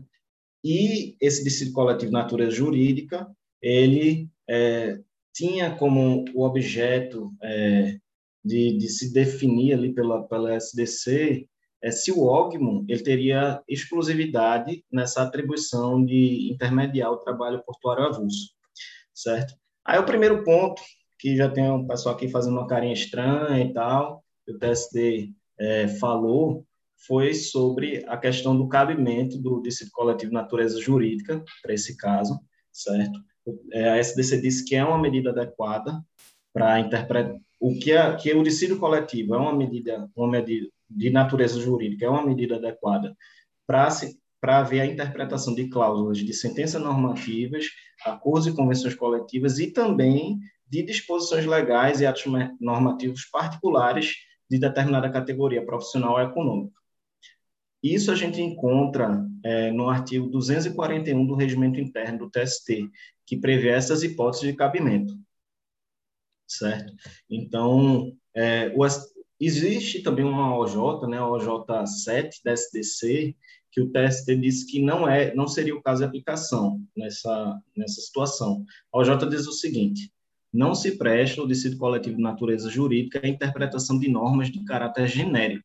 Né? Só que a lógica da, da OJ7, da SDC, né, é, ela parte da, da ideia de que o Poder Judiciário ele não é um órgão consultivo, certo? Para você chegar lá e ficar querendo saber questões, é, tirando dúvidas né, a respeito de é, disposições, disposições normativas abrangentes. Né? Mas, nesse caso, essas normas heterônomas, né, é, essas disposições legais, são específicas. E, inclusive, na realidade, elas se harmonizam com o que dispõe lá o artigo 19 inciso 1 do CPC, que ele diz que o interesse de agir pode se, pode se limitar à declaração de existência, inexistência ou modo de ser de uma relação jurídica. Então, aí, nesse ponto, né, é, de se especificar o modo de ser dessa relação jurídica, dessas categorias, com essas, a respeito dessas normas específicas, caberia é, o dissídio coletivo. Aí, superado esse ponto, né, eu achei importante o, a gente vê, fazer um, um breve, uma explicação breve sobre o trabalho portuário, sobre como funciona o trabalho no esporte, né, o trabalho portuário avulso. Bom, é, aí o primeiro ponto.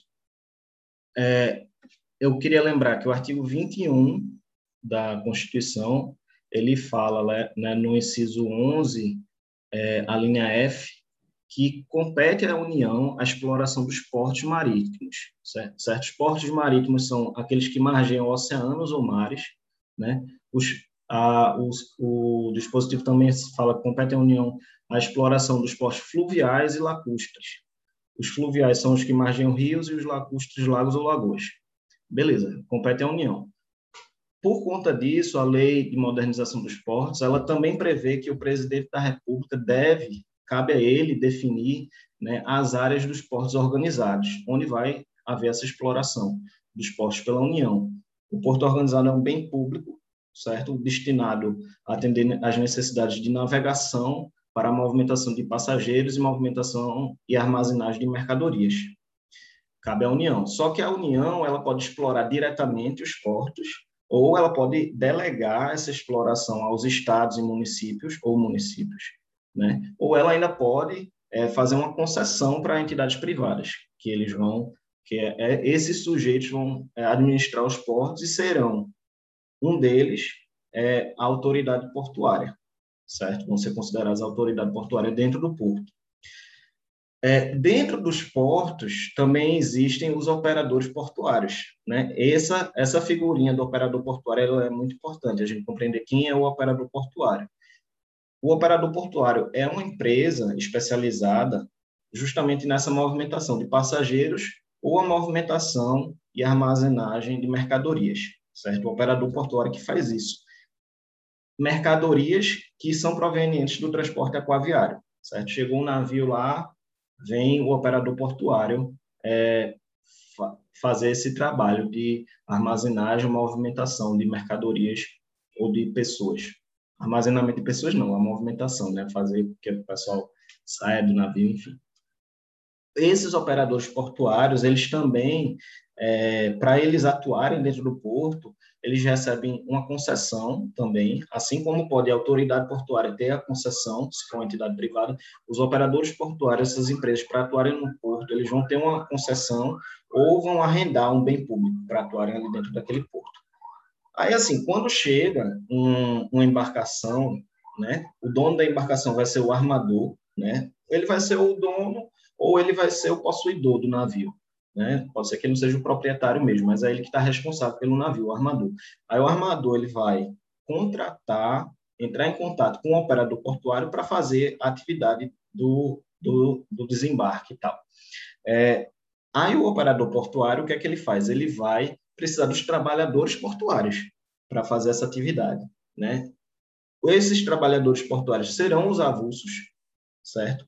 Ou também poderão existir os trabalhadores portuários com vínculo de emprego permanente junto ao operador portuário. Esse, esses trabalhadores portuários com vínculo empregatício permanente com, com o operador portuário, eles têm que necessariamente ser escolhidos é, contratados dentre os trabalhadores avulsos que são registrados junto ao OGMO, certo? Isso tudo, isso inclusive já caiu é, em prova da primeira fase do MPT. Pode parecer uma coisa chata, mas é uma. Eu estou fazendo essa, essa falazinha por conta disso, porque é uma, realmente é algo importante a gente compreender. Então, é, o, o, o, deixa eu ver aqui que eu me perdi. O operador portuário ele vai entrar em contato com o órgão, né, que vai enviar os ternos, que são as equipes, para a realização do serviço de estiva. Que é, que é a estiva? É a movimentação de mercadorias dentro da embarcação. O macete do concurso é estiva embarcada, o pessoal embarcado dentro do navio, que vai trabalhar na movimentação dentro do navio. A capatazia é a mesma coisa, só que fora do navio, dentro do porto, essa movimentação é, das mercadorias. Porque a movimentação da, da mercadoria não é só sair carregando, né? Facilmente não. Essas, esses trabalhadores são especializados.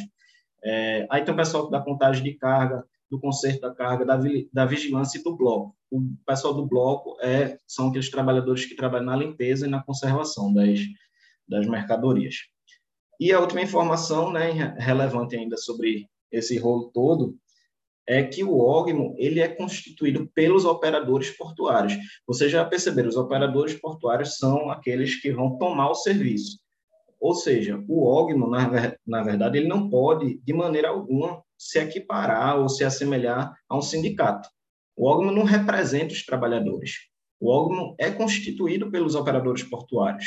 Pelos, é, um, é um órgão que vai atuar na, na, na organização das escalas de serviço, no cadastro, registro de trabalhadores portuários, treinamento, mas ele é constituído pe, pelas, pelos entes patronais.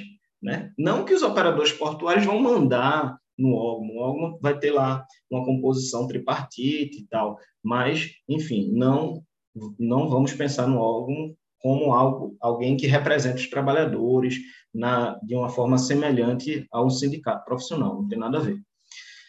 Aí, bom, aí o TST cabia, ao TST coube a interpretação desses artigos que eu falei, certo? É, para verificar se o órgão faz exclusivamente ou não essa é, essa, essa intermediação do trabalhador portuário com os operadores portuários. Por que existe essa dúvida? Porque, historicamente, antes da existência do dos órgãos, quem fazia isso eram os sindicatos. Os sindicatos eles ainda fazem esse tipo de intermediação fora dos portos, porque o trabalho avulso ele não ocorre só no âmbito portuário, ele também é, pode se desenvolver é, inclusive em zonas rurais e, e, enfim, fora do porto. E o sindicato faz isso nesses outros locais. Então, é, eu vou, eu separei aqui, eu não, são, são muitos artigos aqui que o TST teve que se debruçar, mas eu separei só os trechos, os trechos mais importantes de algum deles. O artigo primeiro mesmo da, da lei 9.719, ele fala, na partezinha final, ele fala, fala várias coisas, mas na partezinha final ele fala, a mão de obra do trabalhador avulso deverá ser requisitada ao órgão gestor de mão de obra. O artigo 32 fala, os operadores portuários devem constituir em cada porto organizado um órgão de gestão de mão de obra é, do trabalho portuário destinado a administrar o fornecimento da mão de obra do trabalhador portuário e do trabalhador portuário avulso, manter com exclusividade o cadastro do trabalhador portuário, o registro do trabalhador portuário avulso. Aí ainda fala o artigo 41, o órgão organizará e manterá o cadastro de trabalhadores habilitados ao desempenho das atividades referidas no artigo 40, que é a capatazia, a estiva, o bloco, aquilo lá que eu falei, é, o órgão também organizará e manterá o registro de trabalhadores portuários avulsos. Enfim, são todos nessa linha de raciocínio, certo? Que esses dispositivos é, trazem. E aí, em virtude disso, o TST fez uma interpretação sistemática e disse que o sindicato ele cabe apenas à defesa dos interesses individuais, plúrimos e coletivos dos trabalhadores. Ele vai poder é, celebrar normas coletivas, né? mas a atribuição, mas é atribuição exclusiva do órgão essa intermediação da mão de obra no porto, certo?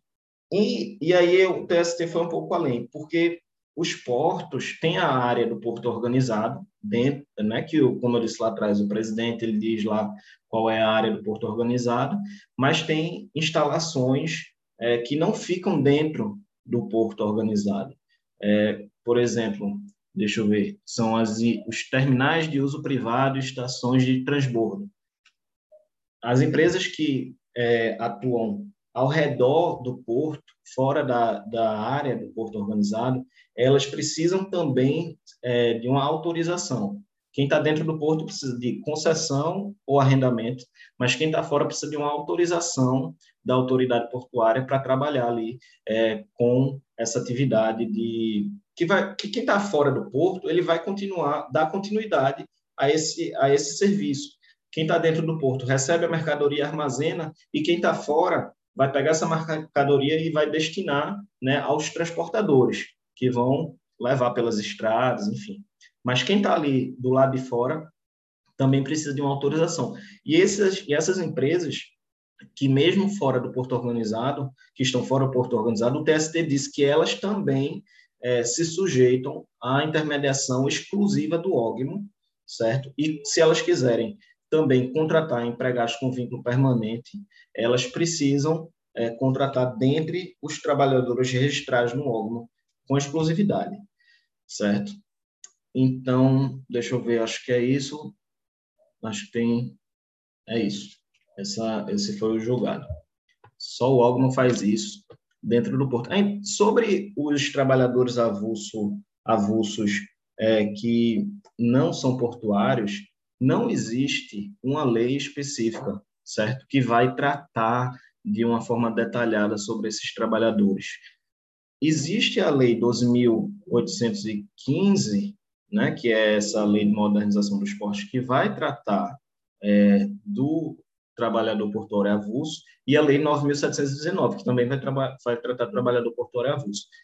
Fora do porto, o trabalhador portuário, é, o trabalhador avulso, desculpa, sem ser portuário, ele a única regulamentação que que há, a, a jurisprudência, a doutrina reconhece a validade das relações nas quais o sindicato intermedia esses trabalhadores avulsos. E existe, lá na Lei 8.213, ou é 12, é porque não é objeto do, do, desse julgado, né, que já é uma informação a mais, é, a lei ela fala sobre serem segurados da previdência os trabalhadores portuários, os trabalhadores avulsos, e faz referência aos trabalhadores avulsos que não são os portuários. Há uma referência aos trabalhadores avulsos que são é, que têm a intermediação pelo sindicato. Então existe uma disposição legal.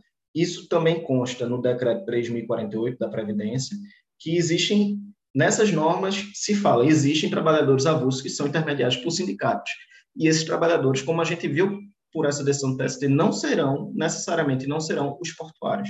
Serão os que vão estar é, na zona rural, são trabalhadores que vão é, trabalhar de forma precária com atividades simples, né, em movimentação também de cargas, é, mas é, sem o vínculo empregatício certo? Embora que para eles a Constituição reconhece a, né, direitos é, equivalentes, equipara eles aos direitos que o empregado possui. Se alguém quiser falar alguma coisa, é hora. Breno, eu tenho uma dúvida. Eu não sei se o TST se pronunciou, mas é, com relação ao artigo 32, lá da Lei 12.815, o parágrafo único diz assim, ó, é, caso celebrado contrato acordo, convenção coletiva de trabalho entre trabalhadores e tomadores de serviço, o disposto no instrumento precederá o órgão gestor e dispensará a sua intervenção na relação entre capital e trabalho em porto. Então, se a gente lê esse, esse artigo 32, parágrafo único, cruamente, dá a entender que se houver ali uma negociação coletiva, uma norma que estabeleça a atuação do sindicato, dispensaria a atuação do órgão do corpo. Essa é uma leitura, leitura assim, não sistemática, né? Só do, do artigo em si. Aí eu tinha visto uma, uma, um estudo aqui, eu não sei se o TST se pronunciou nesse sentido, mas a interpretação que eu vi da, da jurisprudência em relação a esse parágrafo único é que a atuação do sindicato, se prevista em norma coletiva, ela não retira a competência do órgão para gerir a, a mão de obra rodiziária no porto mas que essa intervenção ela seria para regular o serviço estrito senso, a composição dos ternos, o estabelecimento do horário de trabalho, a forma de apuração da remuneração. Seria essa atuação é, do sindicato em relação a esse artigo 32, parágrafo único. Foi isso que o TST decidiu? Foi, foi. O TST ele falou que as, as normas coletivas, essas normas coletivas, elas ele até tem um trecho, vou ver se eu consigo achar, que vai servir para regular questões de remuneração, questões é, da, da, dessa relação, mas não é possível é, haver, ainda que isso isso os, teve até um sindicato que foi admitido como amicus curiae, porque os sindicatos eles tinham justamente esse havia esse conflito com os sindicatos que eles queriam poder é, participar dessa intermediação, né? E o TST ele disse que não, o sindicato não pode é, fazer essa intermediação. E eu já vi aqui que eu é, a minha leitura sobre o trabalhador avulso, acho que o Márcio botou ali, não foi Márcio? É, eu tinha dado uma lida ali sobre sobre esse caso.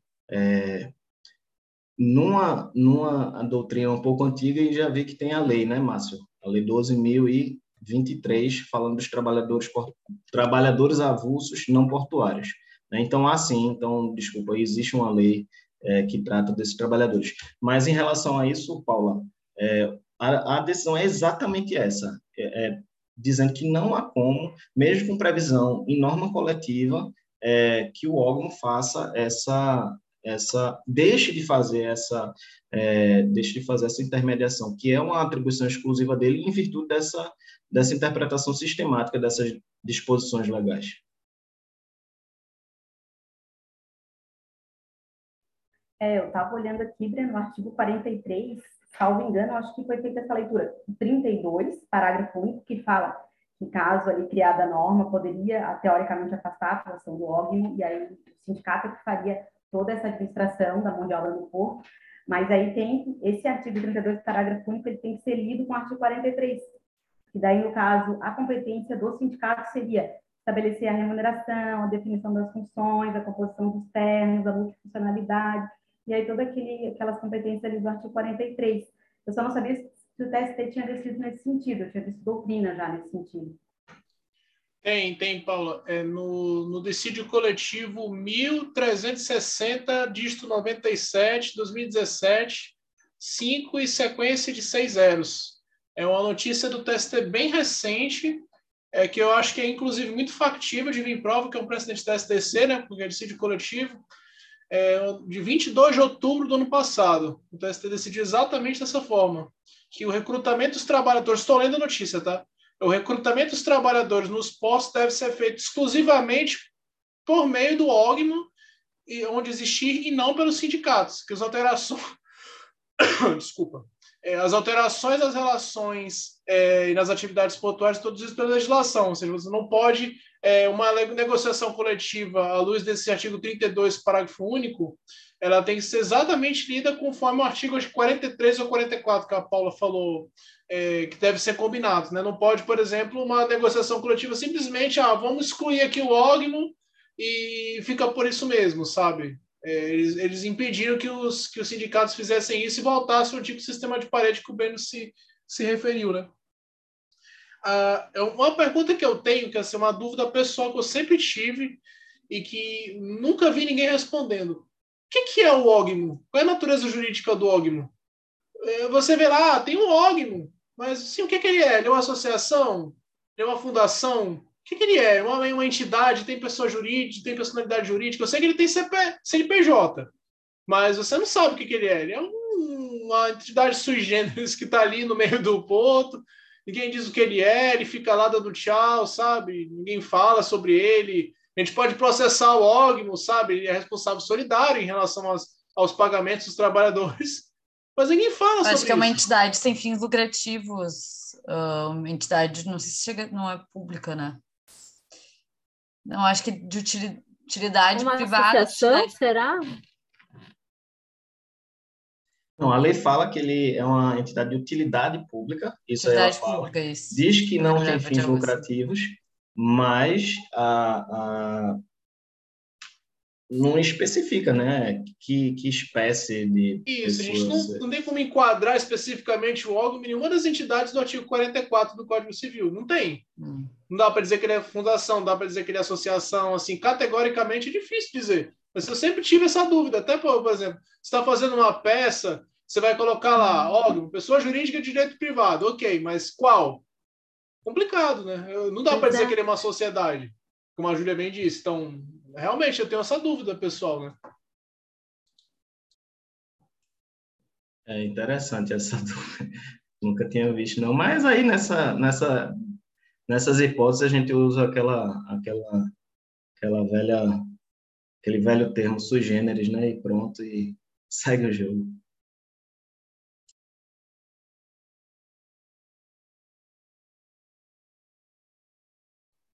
Paula, pode falar. Tu esqueceu de baixar a mão. Então, colocou o artigo 39 da, da lei 12.815 que fala sobre o Ogma, só para o ouvinte saber. Uhum. De repente é bom fazer a leitura, né, do... Bom, eles vão ter acesso, né, só para não, não interromper. Mas é isso aí, considerado de utilidade pública. Mas não traz muitas informações esclarecedoras dentro do que a gente tinha de dúvida, né? Enfim. É, bom, então é, o Breno encerrou. Agora, próximo, acho que é a Ana Paula, né? Não, tem outro. Ah, tem outro? Então, manda bala. Deixa eu abrir aqui. Cadê? Onde é que está? Aqui. Esse outro julgado que eu separei, ele é da SDI. É, o caso dizia respeito é um candidato essa, essa aqui é a história antiga. O candidato que foi aprovado, concurso público do Banco do Brasil para cadastro de reserva, né, na função de escriturário. E aí, durante o prazo do certame, o banco contratou mais de 700 temporários, trabalhadores temporários, para suprir a necessidade do serviço, do mesmo serviço, né, que era referente a esse cargo, ou melhor, é, referente a essa função, né, esse emprego público para qual o reclamante foi aprovado. E aí, é, por conta disso, a SDI 1, embora é, tenha sido para cadastro reserva, certo? A aprovação dele, a SDI 1 disse que essa situação afrontaria o artigo 37, inciso 2 da Constituição, que trata da necessidade de concurso público para ingressar né, na, nos quadros da administração pública e disse que essa situação se equipararia à preterição dos aprovados. É, o TST ele disse que essa situação causa, gera, né, desvio de finalidade, é, porque a realização do concurso, a realização do concurso e não contratação dos aprovados, mas contratação de terceirizados ou temporários, desviaria a finalidade do que foi feito, do concurso que foi feito, do edital que foi aberto, né? Eu separei um trecho da decisão que explicou isso. Ele diz assim: se há necessidade de contratação de pessoal terceirizado durante a vigência do certame, não se justifica a não nomeação dos candidatos constantes do cadastro de reserva para suprir essa demanda, já que o concurso público foi realizado com a finalidade de atender necessidades futuras do órgão. E o TST disse também que não há necessidade de comprovar que há efetivamente um cargo vago dentro do órgão, porque essa preterição já seria suficiente para denunciar a existência da vaga e conferir um direito subjetivo é, à nomeação e contratação desses aprovados, né? E ainda como reforço, o TST disse que no caso houve a abertura de um novo concurso, então isso também indicaria que havia necessidade é, do serviço da contratação, existência de vagas. A SDI falou que já havia posicionamento da SDI nesse sentido anterior, e ainda eles destacaram que há precedentes do STF, vários, foram vários da, é, nesse mesmo sentido. Né? Aí eu separei dois trechinhos de dois para ler. O ministro Barroso, né, no agravo do recurso, no recurso extraordinário 971-251, ele disse que seria conrolada a expectativa de direito em direito subjetivo à nomeação quando há exercício precário por meio de provimento de cargo em comissão ou celebração de contrato de terceirização de atribuições próprias do servidor de cargo efetivo. Aí teve um, o outro julgado do STF, que também, dentro de vários, é, esse foi do plenário, esse precedente do STF, foi numa suspensão de segurança. Aí o pleno do STF disse, na relatoria de, do ministro Ricardo Lewandowski, ele disse o seguinte, a contratação precária mediante terceirização de serviço configura preterição na ordem de nomeação de aprovados em concurso público vigente, ainda que fora do número de vagas previstas no edital, quando referida contratação tiver como finalidade o preenchimento de cargos vagos efetivos.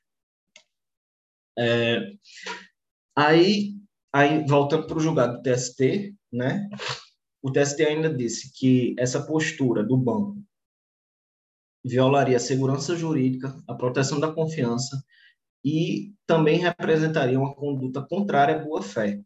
Por quê? Porque o banco, primeiramente, sinalizou à sociedade que pretendia suprir essa necessidade que o banco tem de determinado serviço através da contratação né, de, de concursados, mas depois de fazer o concurso, ele realiza a contratação de, um, de uma empresa é, de terceirização. Então, essa postura seria contraditória e violadora da boa-fé.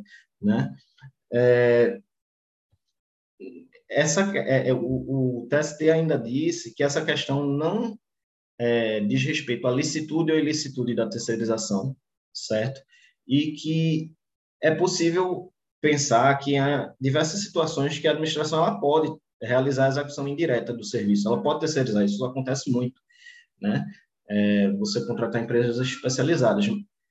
Mas o caso, né, é, em razão das peculiaridades da situação, fere, viola né, a regra do concurso público, por consequência, acaba violando a impessoalidade e a moralidade que a norma do concurso visa concretizar, né? E Pronto, acho que foi isso. Deixa eu ver se tem mais alguma coisa. É isso. Ninguém quer falar?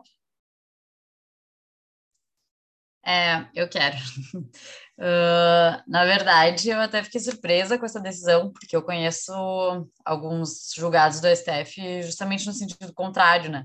Estabelecer determinadas hipóteses de uh, direito de preterição e concurso público e basicamente se ater a elas, mas eu queria salientar uma decisão que é exatamente no sentido oposto do STJ de 2020. Não é exatamente a mesma decisão, mas eu achei ela interessante. Era um caso de contratação temporária, e aí tinha para as mesmas funções, uh, tinha um concurso público com cadastro reserva. E o STJ chegou à conclusão de que não teve nenhuma preterição, era durante o Covid, no caso a contratação acho que era para enfermeiros, eu não lembro bem, e os fundamentos do, do STJ seriam de que uh, o candidato aprovado em, em concurso de, na, em cadastro de reservas teria uma mera expectativa de direito, então não um direito à nomeação, que a contratação temporária é um regime de contratação totalmente diferente de um regime de contratação uh, através de concurso. Eu acho que isso poderia se aplicar para terceirização. Não que eu esteja defendendo, bem pelo contrário, mas é só para mostrar como os tribunais pensam diferentes em situações parecidas.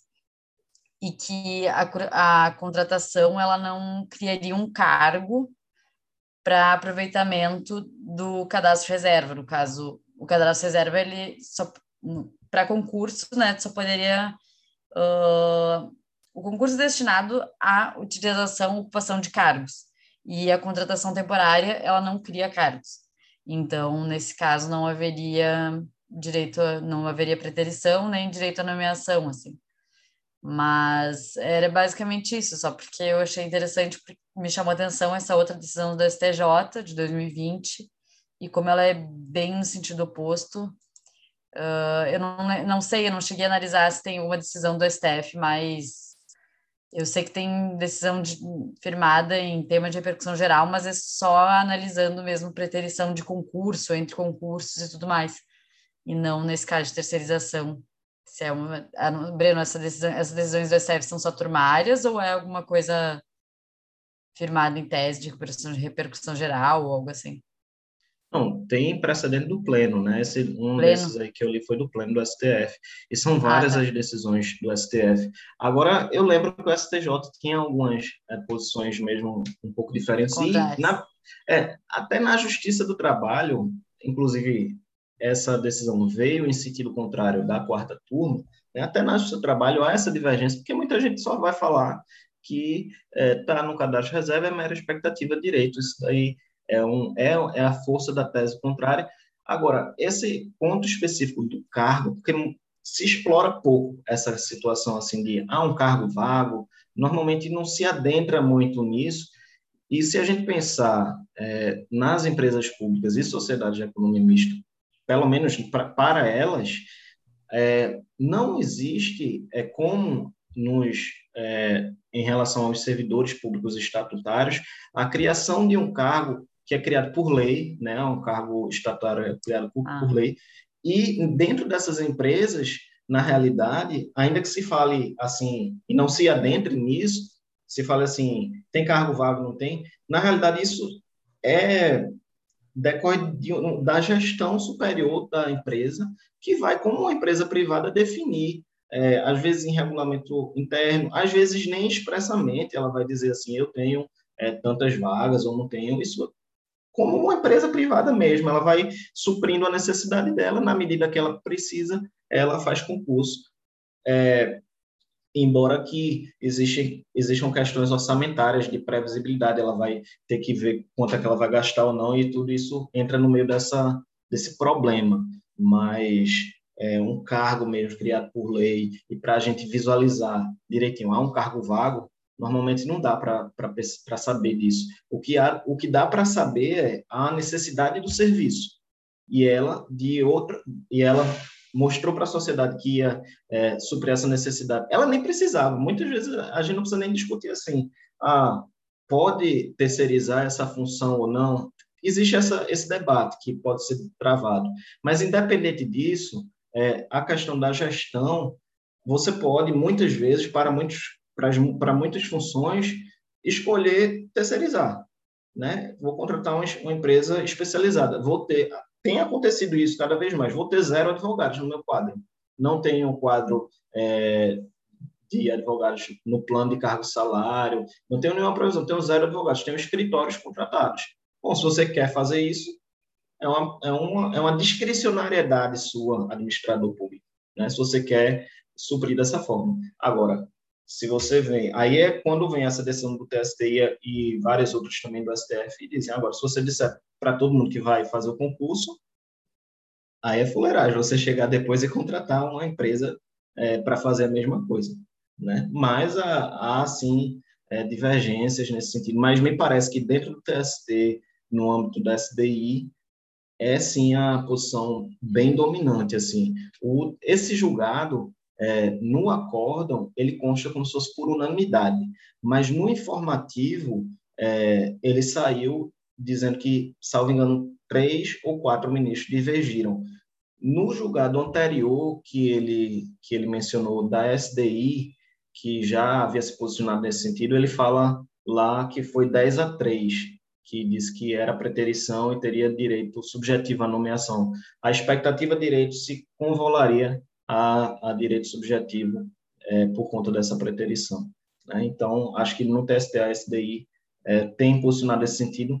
Uma coisa que não foi debatida é em relação à competência.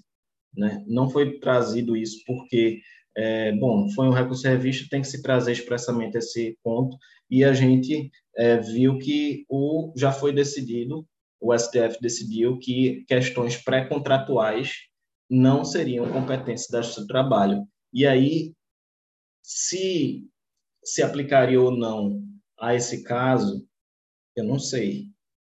É uma dúvida. Mas Acho que só o STF vai saber, né? Porque tem que ver é. o que, eles decidem agora. Então... É, o, o TST não enfrentou porque não foi devolvida a questão. O processo é um pouco antigo, não muito antigo, mas é anterior a essa decisão do STF que é um pouco mais recente.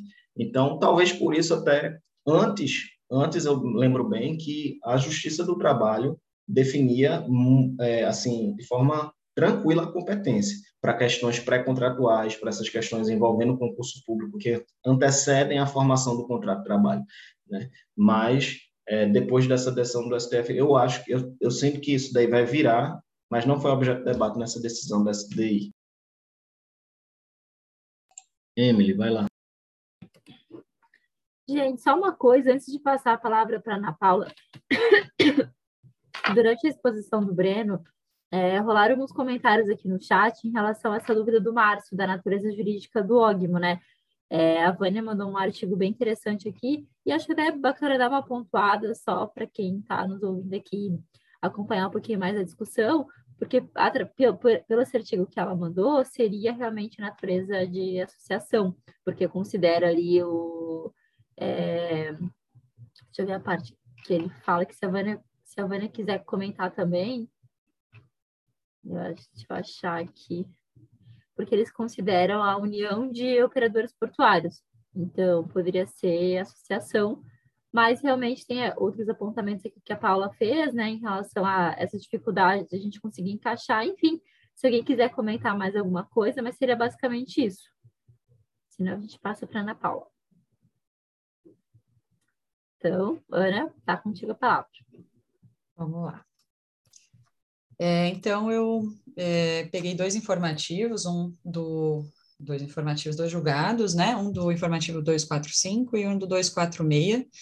Ambos tratam do seguro garantia judicial, tá? Então, o primeiro deles é o TSTRO 1279 26 2019 502 0000 da SBDI 2 do TST julgada de outubro de 2021. Nele se discute sobre o seguro-garantia judicial, especificamente dois pontos. A razoabilidade ou não da pré-fixação de prazo de validade da apólice do seguro e é, a possibilidade de concessão de prazo para complementação quando o valor é, depositado, é, o valor da apólice é a menor do que uh, os 30% adicionais lá para a garantia da execução, tá?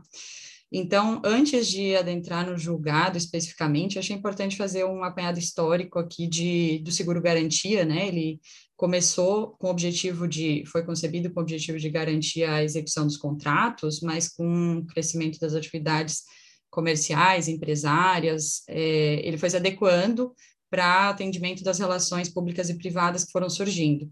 Então, a primeira regulamentação é, do seguro garantia judicial foi feita pela SUSEP, né, a Superintendência de Seguros Privados, em 2003, mas, é, em âmbito legal, a primeira, a primeira é, verificação que a gente tem é ali uh, no CPC de 73, a inclusão em 2006 é, do parágrafo 2 no artigo 656, que previu que a penhora pode ser substituída por fiança bancária ou seguro garantia judicial em valor não inferior ao do débito constante da inicial mais 30%. É, depois disso, a gente teve também com o objetivo de sanar algumas divergências na interpretação e na aplicação desse dispositivo a circular da SUSEP, número 477 de 2003, que previu que o seguro garantia objetivo ao fiel cumprimento das obrigações é, em função de processos judiciais e, inclusive, execuções fiscais. Na sequência, a gente tem o acréscimo do seguro garantia judicial na lei de execuções fiscais em 2014, é, onde foi facultado expressamente para o executado oferecer fiança bancária ou seguro garantia para a garantia do juízo da execução. O CPC de 2015 manteve a disposição do CPC de 73, porém ele acresceu é, a paridade em dinheiro na ordem de penhora prevista do 835, né? Então, o seguro garantia judicial, ele equipara-se a dinheiro na ordem da, do 835 do CPC.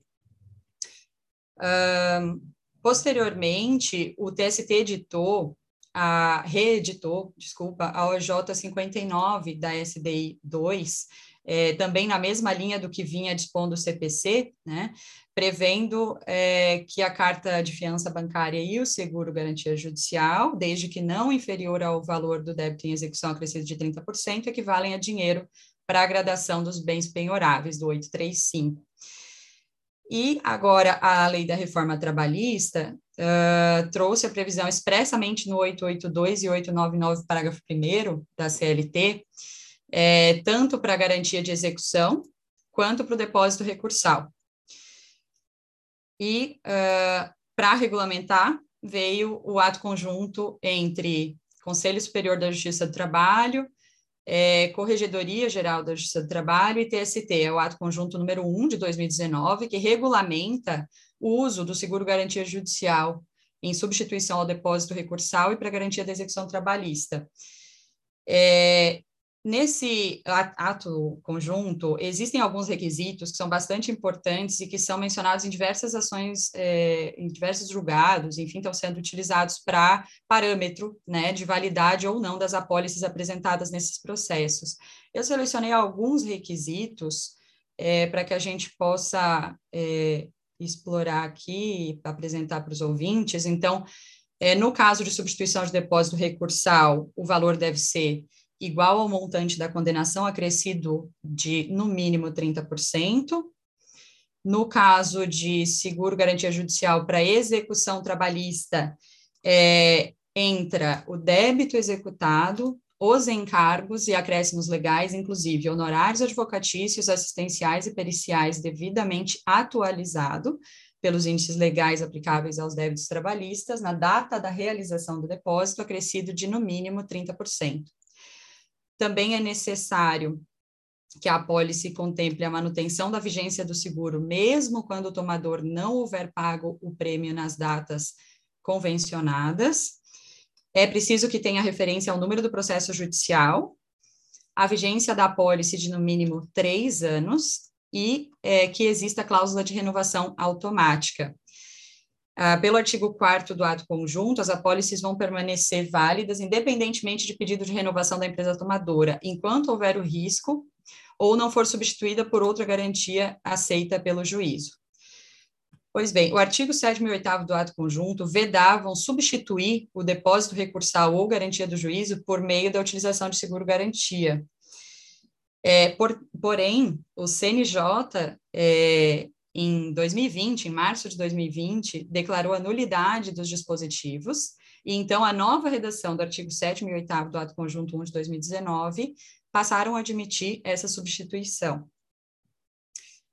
É, primeiro julgado, então, é, o R, é um RO em mandado de segurança.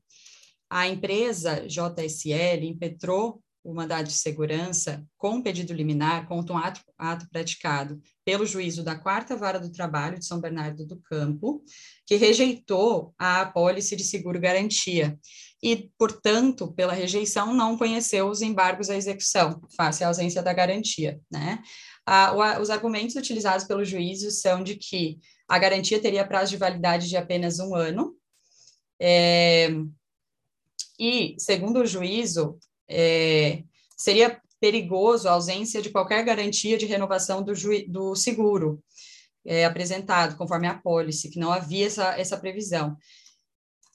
Um, segundo o juízo, então, é necessário que o, o ajuste dessa apólice com prazo de validade indeterminado.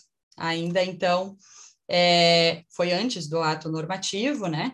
Mas, do ato conjunto, desculpa, mas o juízo entendia que não era válido o, a apólice de seguro apresentada, exatamente porque ela não contemplava a segurança do juízo, a garantia incólume é, de que, durante todas as medidas impugnativas é, apresentadas no curso da execução, haveria é, a garantia do juízo, que é o que preleciona ali o 884 da CLT, o juízo precisa estar garantido. É, a impetrante, então, é, a empresa resolveu impetrar mandado de segurança tá, desse ato, e argumentando que, o, é, segundo ali a, a SUSEP, o seguro continuaria em vigor mesmo quando o tomador não houvesse pago o, pagado o prêmio nas datas convencionadas, e também no sentido de que é obrigatório para as seguradoras especificar o termo de vigência da garantia, essa disposição está no 760 do Código Civil, não é possível fazer com prazo indeterminado. A liminar foi deferida pelo TRT, basicamente por conta de, de decurso de prazo, é, a, a impetrante já tinha ciência da deliberação em 11 de 2018 e impetrou, mandamos somente em fevereiro de 2019. Então, como transcorreram três meses é, é, nesse, nesse percurso, né, é, o julgado entendeu que estaria fragilizado o risco na demora. O TRT, por, por unanimidade, denegou a segurança. É interessante mencionar que ele entendeu que não cabe MS nesse caso, como sucedâneo de medida processual cabível, segundo o TRT, uh, ah, seria cabível agravo de petição, porque ali teria a possibilidade de mais amplo reexame, né, tendo em vista as limitações do MS. É, na fase de execução, também o princípio da efetividade ganha especial relevo, o juiz pode adotar medidas idôneas para satisfação do crédito, e também ele, o TRT identificou que o valor que tinha sido depositado, ele não era, não estava com os 30% necessários adicionais, né? Então, uh, que seria 409.414 e o, de, o depósito foi de 406 é, mil. Então, é, houve esse, esse problema de, de um, uma diferencinha de valor. Então, o recorrente, aí eles resolveram impetrar, uh, interpor RO, a empresa resolveu interpor RO, e um dos argumentos é de que, como uh, foi apontada essa diferença de débito, deveria ter sido concedido esse prazo para complementação, e a base legal que eles usaram é o 1007, parágrafo 2 do CPC. É, também que não haveria outra medida processual que dispensasse garantia do juízo, e que essa diferença que faltou corresponderia a honorários periciais. Então, que realmente não, não foi depositado, mas que eles sabiam que era de honorários periciais e no entendimento da, da empresa não precisaria é, contemplar o, o, a apólice, o valor. Uh, chegou o TST que, por unanimidade, a SDI negou provimento ao RO, e é importante a gente guardar que a SDI tem mitigado a diretriz da OJ 92 para admitir ações de mandado de segurança nesses casos. É, outra questão também que o TST levantou é que foi incontroverso que, de fato, existiu essa diferença uh, que, de, de, depósito, né, de valor de depósito, e que a regra, então, do CPC do 1007, parágrafo 2 é inaplicável no caso, porque se está falando aqui de segurança do juízo em execução, né? E não de preparo, né? Insuficiência de valor de preparo para fins de depósito recursal, que é o que uh, o artigo do CPC prevê. Também ah, lembrei aqui, enquanto eu estava fazendo a preparação da OJ 140 da SDI 1 do TST, que concede o prazo de cinco dias adicionais, também com base no 1007, parágrafo 2 CPC, em caso de recolhimento insuficiente de custas processuais ou depósito recursal. É, então, só há deserção do recurso, ela só, é, só ocorre quando concedido esse prazo de cinco dias, mas é para caso de recolhimento insuficiente, caso de depósito recursal, que a gente estava falando de garantia de execução. E também, segundo o TST, em sede mandamental, direito líquido certo deveria vir uh, comprovado com a petição inicial, e não se admitiria dilação probatória ou diligências saneadoras. E do informativo 246, ele é um pouco mais curto, ele é o TST e a IRR, porque são embargos em agravo de instrumento em recurso de revista, número 115445 2013 5 040007. Ele é da SBDI 1. O julgado é de outubro de 2021. Aqui é, discute-se a questão do prazo de vigência especificamente determinado na apólice, é, como válido ou não para fins de substituição do depósito recursal. Bom, nós vimos no caso anterior a questão de garantia de juízo em embar é, embargos à execução. E aqui nós estamos vendo a aplicação da, do, da apólice de seguro garantia judicial em depósito, em substituição ao depósito recursal.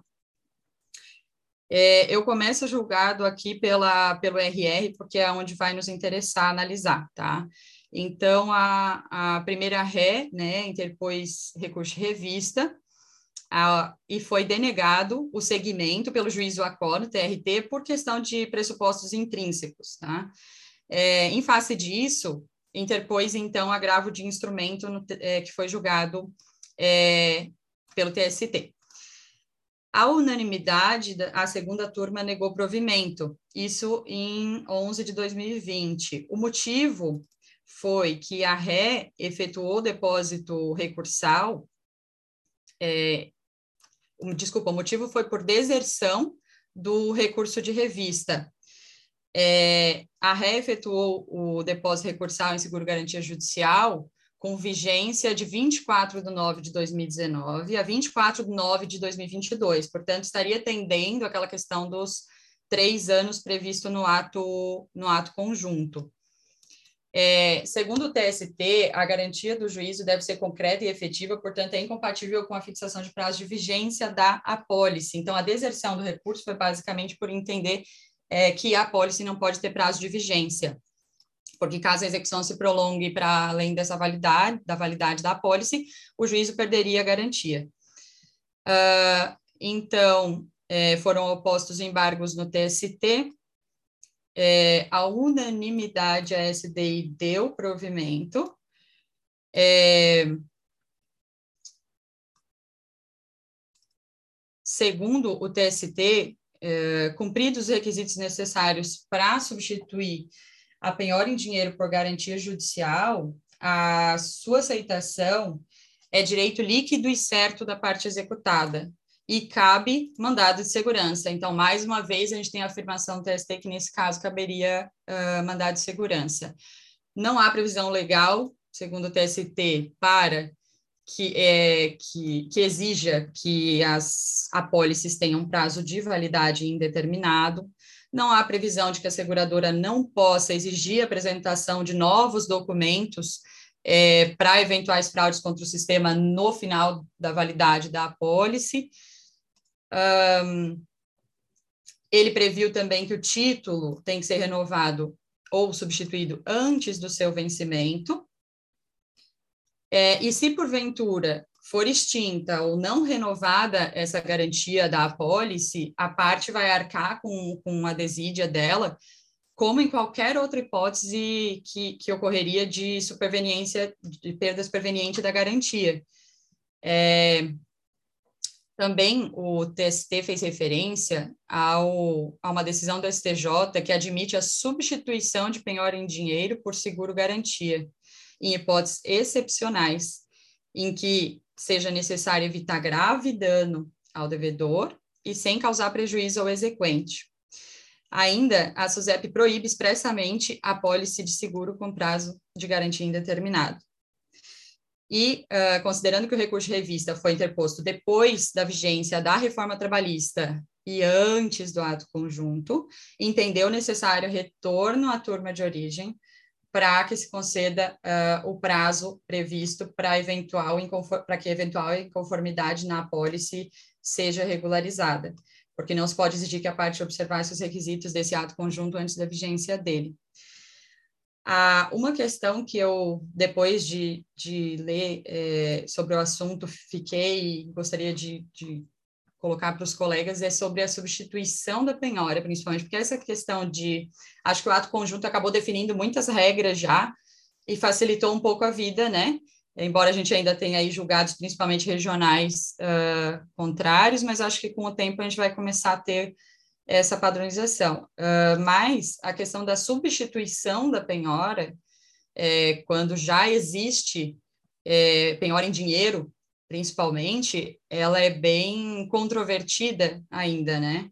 Então, gostaria de saber qual é a opinião dos colegas nesse caso, se poderia ou não, tanto em caso de depósito recursal, que você já tem o depósito realizado. Acho que nesse caso é mais complicado de falar, porque o depósito recursal é um pressuposto processual, né? Então, ele tem que ser comprovado no momento da interposição do recurso. Uh, não sei se, se uh, nesse caso a gente poderia falar em substituição, mas enfim, fica aberta para os colegas. Uh, mas no caso de execução, acho que é mais factível. Seria isso. Ana, só para compartilhar uma experiência, mas no tribunal a gente teve casos assim, de substituição, tanto de depósito quanto de penhora. E aí, o CNJ, quando ele foi analisar a, aquela regularidade do dispositivo, ele entendeu que, o, principalmente na época de pandemia, esses valores eles não poderiam ficar é, parados, digamos assim, numa conta judicial ou numa disposição do juiz e não circulando. Então, entre a circulação do dinheiro, numa época de pandemia, numa época complicada, o CNJ fez essa ponderação de valores e entendeu que, ainda que seja penhora ou depósito, ele poderia sim ser substituído, porque é uma garantia válida, né? Ainda que ela não seja, de repente, assim, é, tão palpável, mas como falaste ali, perante o 833, ela tem a mesma, a mesma natureza jurídica do depósito em dinheiro. Então, eu me lembro que no tribunal a gente teve essas questões, e aí, analisando essa decisão do CNJ, foi mais ou menos isso que eles definiram um fundamento para que houvesse a liberação da, tanto do depósito quanto da penhora, da garantia, para que esse numerário circulasse. E também que circulasse o mercado de seguro, né? Que também fomenta esse mercado, essa questão de, de poder substituir. Então, é, eu lembro mais ou menos disso, assim, desse caso do ano passado, efetivamente, 2020. É, muito obrigado, Ana, pela explicação, foi excelente. Esse tema é um tema bem espinhoso. Viu o ministro Cláudio Brandão falando várias vezes sobre isso, inclusive dizendo que esse era o tema do momento internamente no TST, há uns, pelo menos um ano atrás, acho que dois anos mais ou menos. Então, é um tema bem palpitante que é muito possível que venha em provas de concursos vindouros. Então, é um tema que o nosso ouvinte revisar várias vezes, ler esse julgado é, que a Paula comentou, porque Ana Paula, desculpa, é, comentou, porque nesse caso é um tema que pode vir em provas de concurso, né? Olho nele, né? É, uma, uma questão que eu tenho é, é para começar, né, o debate. O TST pode regulamentar esse tema por ato administrativo? Eu tenho muita dúvida com, esses, com esses regulamentos que os tribunais estão fazendo, gente, sinceramente.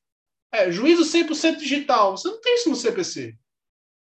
Se os tribunais simplesmente regulamentaram um procedimento que era para ter previsão legal expressa. Um procedimento que é totalmente, pre, totalmente previsto em ato administrativo que não tem previsão legal. E que altera, inclusive, o próprio procedimento próprio, encadeamento de atos. Embora, claro, você tenha é, previsão de que ah, vamos manter a mesma coisa que na, na, se fosse uma audiência presencial, ok, mas mesmo assim os atos são diferentes. Você não tem previsão expressa. A mesma coisa seguro garantia fiança bancária. Você tem a reforma trabalhista permitindo que, ao invés de depositar, a pessoa tenha um seguro garantia com a seguradora, fiança bancária com o banco. Mas você não tem o um procedimento. Aí vem o TST e regulamenta isso por um ato, de, ato conjunto. Agora, você vê no judiciário, está moda não que seja errado, mas existe uma moda, existe uma, um, costume no judiciário é, de é, editar atos conjuntos é, em vários tribunais para regulamentar essas questões. Agora me pergunto, é possível o judiciário fazer isso? É a minha dúvida, porque, muito bem, vamos supor que, por exemplo, o TST vai e edita esse ato, que, no caso, teria alguma. Se um tribunal, por exemplo, Supremo, por exemplo, interpreta isso é, de forma que ah, o ato conjunto é inconstitucional. Tanto que o próprio CNJ já anulou alguns artigos desse ato conjunto. Você vê qual a segurança jurídica da parte? Que você vê um ato administrativo regulamentando uma questão que era para ser previsível por lei. Porque não tem um procedimento na lei. Você não tem procedimento no CPC, não tem procedimento no CLT. É, é, essa é a minha primeira dúvida. E a outra aqui, vamos lá, vamos partir da premissa que o TST pode. Vamos lá, agora é, é, é, aprofundando um pouco mais a discussão. O TST pode é, regulamentar. Muito bem. Qual é a garantia que eu tenho da rigidez da seguradora ou do banco? O TST não exige nada disso. Então, eu posso muito bem chegar, pegar uma seguradora que está mal das pernas e fazer um seguro garantia que depois ela vai dizer: ah, quebrei, ah, estou em liquidação extrajudicial ou então uma, uma instituição financeira, por exemplo, que ela está perto de entrar em liquidação extrajudicial, que é, é banco não, não, não, submete à falência, né? vai ser liquidação extrajudicial, e aí você vai, faz um, uma fiança bancária com o banco e depois o banco some e o banco quebra. Acabou a execução. Muito difícil. Não, não é que tenha acabado, mas vai, vai dificultar bastante a execução, porque você tem que correr atrás do patrimônio do devedor de outras formas que um, um caso de depósito recursal já ajudaria muito mais, porque já estaria depositado. Então, assim, são várias questões ali que é, o procedimento que o ato conjunto fez, que eu acho o ato conjunto bom. Acho que são várias questões ali que o TST elencou no ato conjunto que são boas. Agora, não seria caso de ao invés do judiciário fazer isso, a coletividade fazer isso por meio do legislativo? Essa não seria mais democrático a coletividade definir esse procedimento ao invés do judiciário? Essa é a minha dúvida. Como é que fica a segurança jurídica da parte, né?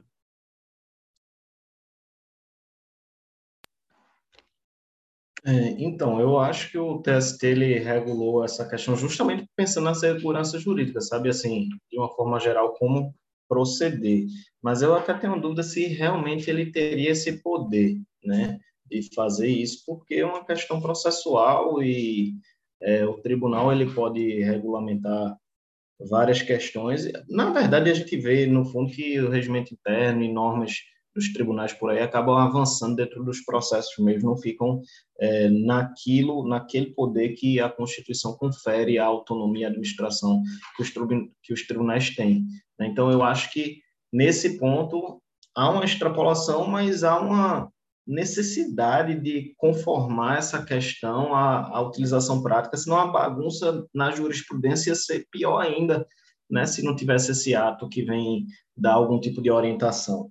Né? Depois dessa. O salto travou, tá tá, tá. Pensei que estava travado, pensei que estava lá? É, então, agora achei que foi engraçado. É, tem esse ponto, né?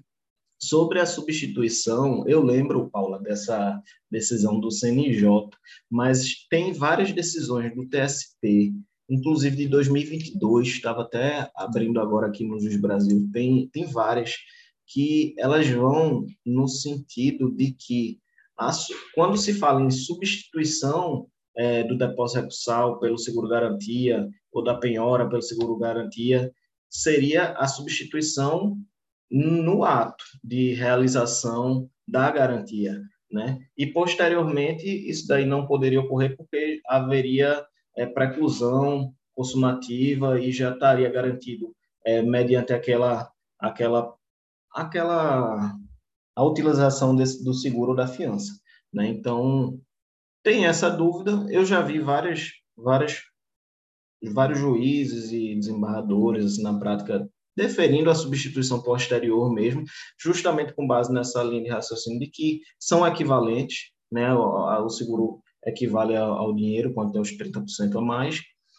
E sobre a questão que o Márcio falou da, da segurança, da idoneidade da seguradora, eu acho que o teste dele se preocupa um pouco com isso, quando no ato ele diz que é preciso é, é, comprovar, né? Você tem que juntar não só a pólice, né? Você tem que juntar o registro da da apólice na SUSEP e a certidão de regularidade da seguradora perante a SUSEP, eu imagino que a SUSEP ela faça algum nível de controle. E existe também a questão do resseguro, que essas seguradoras elas têm que, têm que fazer esse resseguro. Então, é uma, é uma forma, é, de, de, em alguma medida, de, de dar uma segurança maior. Eu não sei como funciona bem esse resseguro, seria algo a se pesquisar, mas eu sei que existe isso. Né? Então, você vê que ela está registrada na SUSEP e está direitinho ali na SUSEP, é uma,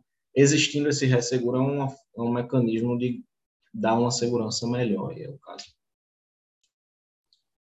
É, na verdade, é, o agente, na hora de, de analisar o, o seguro garantia, a fiança bancária, tem um sistema que, inclusive, está até um link no, no próprio ato conjunto do TST, que a gente faz a, a análise né, do, do, do, próprio contrato. Por exemplo, a parte vai junta o contrato, e, salvo engano, o contrato tem um QR Codezinho.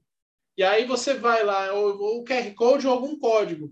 Você digita o código nesse, nesse link né, da, da própria SUSEP que está no ato conjunto, e aí a gente analisa se o contrato que a parte está juntando se é um contrato fidedigno, se ele é autêntico, se ele tem integridade, enfim. Se a parte não está utilizando de uma, uma manobra fraudulenta para dizer que tem um contrato, na verdade não existe nada, só uma fraude, um contrato fraudado ali para enganar. Né? Mas existe sim essa, essa previsão de ver a rigidez do contrato. Mas o ato conjunto, de fato, também não sabia a questão desse resseguro, mas é, o, o, o, ato conjunto ele não exige que se comprove a rigidez financeira da, da seguradora do banco. Então, de fato, é, eu acho que realmente poderia ser é, ou explicitado de alguma forma, juntar é, a comprovação do resseguro no processo, porque no processo em si não fica nada provado que existe essa possibilidade. Se, por exemplo, a seguradora ou o banco quebrar, que vai ter essa, essa outra possibilidade. Até para fins de, se no caso houvesse resseguro, e se no caso a seguradora ou o banco quebrarem, o judiciário acionar essa empresa do resseguro.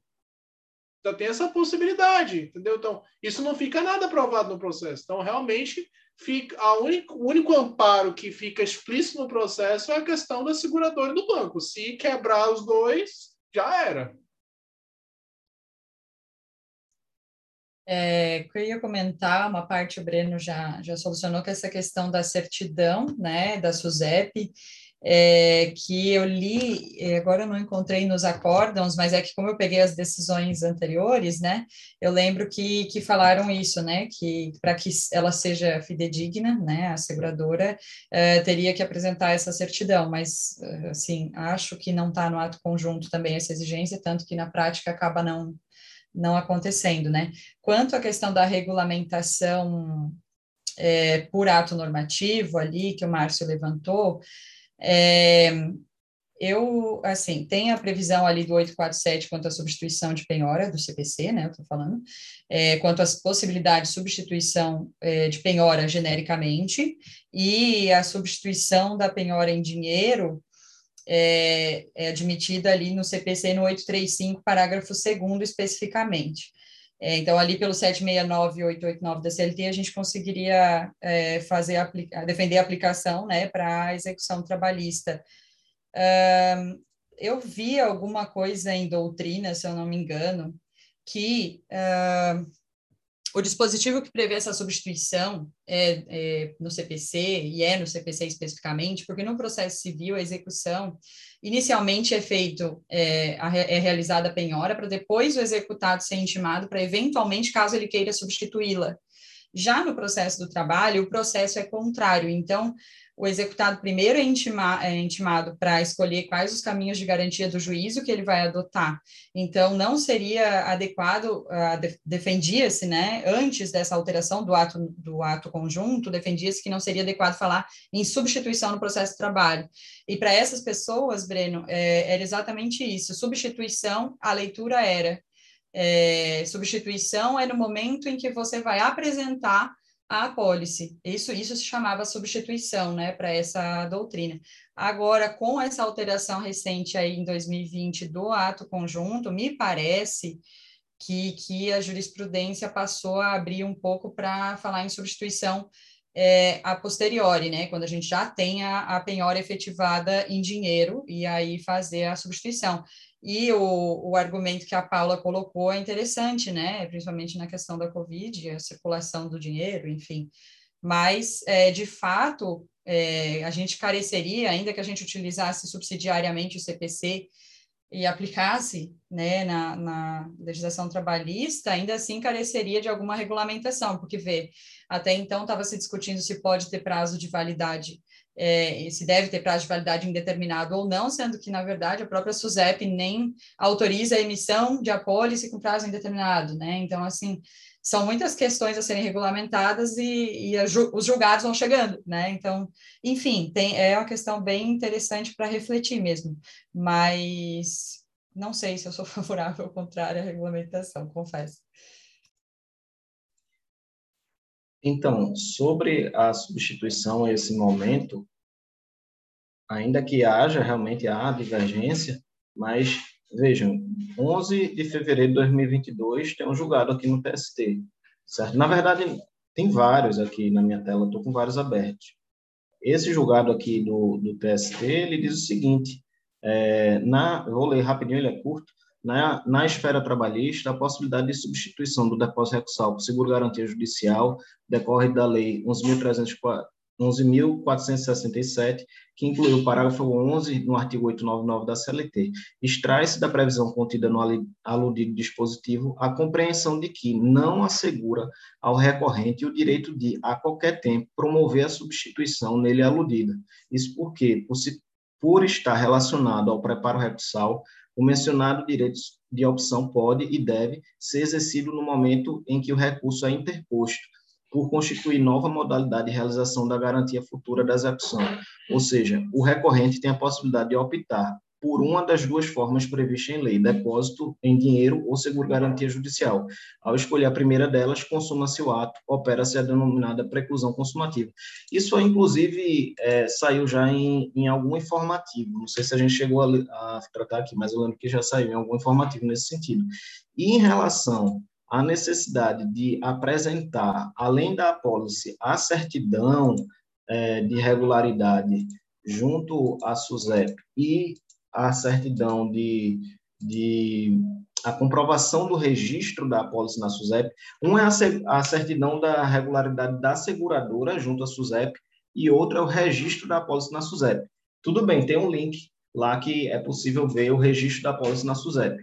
Mas o artigo 5 ele elenca expressamente que o, o recorrente deverá apresentar isso no momento do recurso, e no artigo 6 é, da, do ato, né, eu estou falando aqui do ato, é, ele fala que se você desobedece isso, o recurso vai ser deserto.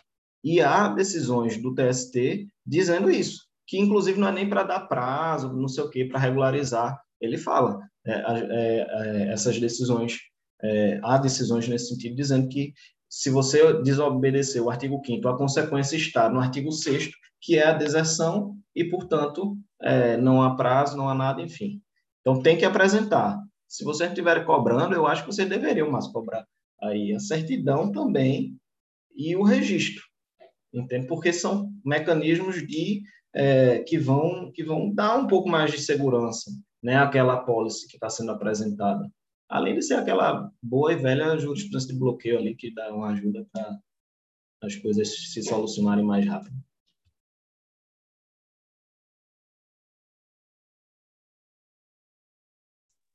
É, é, a questão ali do, do depósito recursal, realmente eu acho que fica um pouco mais difícil, né, falar em substituição a posteriori, mas na questão da garantia de execução mesmo, da penhora, né, que eu acho que poderia se passar a tratar dela como de fato substituição, porque quando se fala em substituição, a gente pensa em tirar uma coisa e botar outra no lugar, né?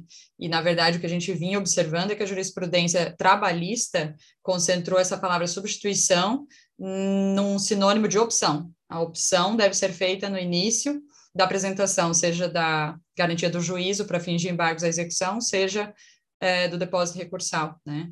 Então, aí agora, com essa alteração do ato conjunto, talvez comece a se abrir para se discutir essa questão mesmo de, de substituição de fato no curso da já está com uma garantia apresentada em dinheiro e aí dá para trocar, não dá para trocar, né? E aí, a, a, que falou aí, Breno, bem lembrado, né, da, do ato conjunto prevê essa, essas certidões, é, até porque a SUSEP, que faz a regulamentação, né, dessa parte de, de seguros, ela é uma, pesquisei aqui, autarquia, né, então, de certo modo, é, você tem uma autarquia regulamentando essa atividade, se ela certifica a seguradora, de certo modo, eu acredito que não haja mais nada para o juízo exigir além disso, né?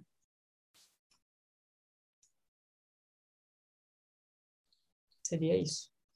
É, Saulo, tu tinha levantado a mão antes, vai querer falar alguma coisa ou a gente pode passar para o próximo? Não, uma coisa meio rápida. Quando eu li esse julgado aí, estão me ouvindo bem agora? Parece que estabilizou agora aqui. É, quando eu li esse julgado aí, o que eu achei estranho é o seguinte, né? O relator falar que nada indica, né, não há disposição legal sobre a indeterminação de prazo, e, portanto, o prazo poderia da apólice ser determinado e que se a, a, a, segurança se perdesse, seria tratado como qualquer perda né, de uma penhora, e aí com os ônus correlatos. Mas, ao mesmo tempo, não é obrigatório ter a cláusula de renovação automática. Então, eu fiquei meio sem entender, porque como que vai perder se tem essa cláusula aí? E aí eu fiquei meio perdido. Que, se vocês puderem me explicar.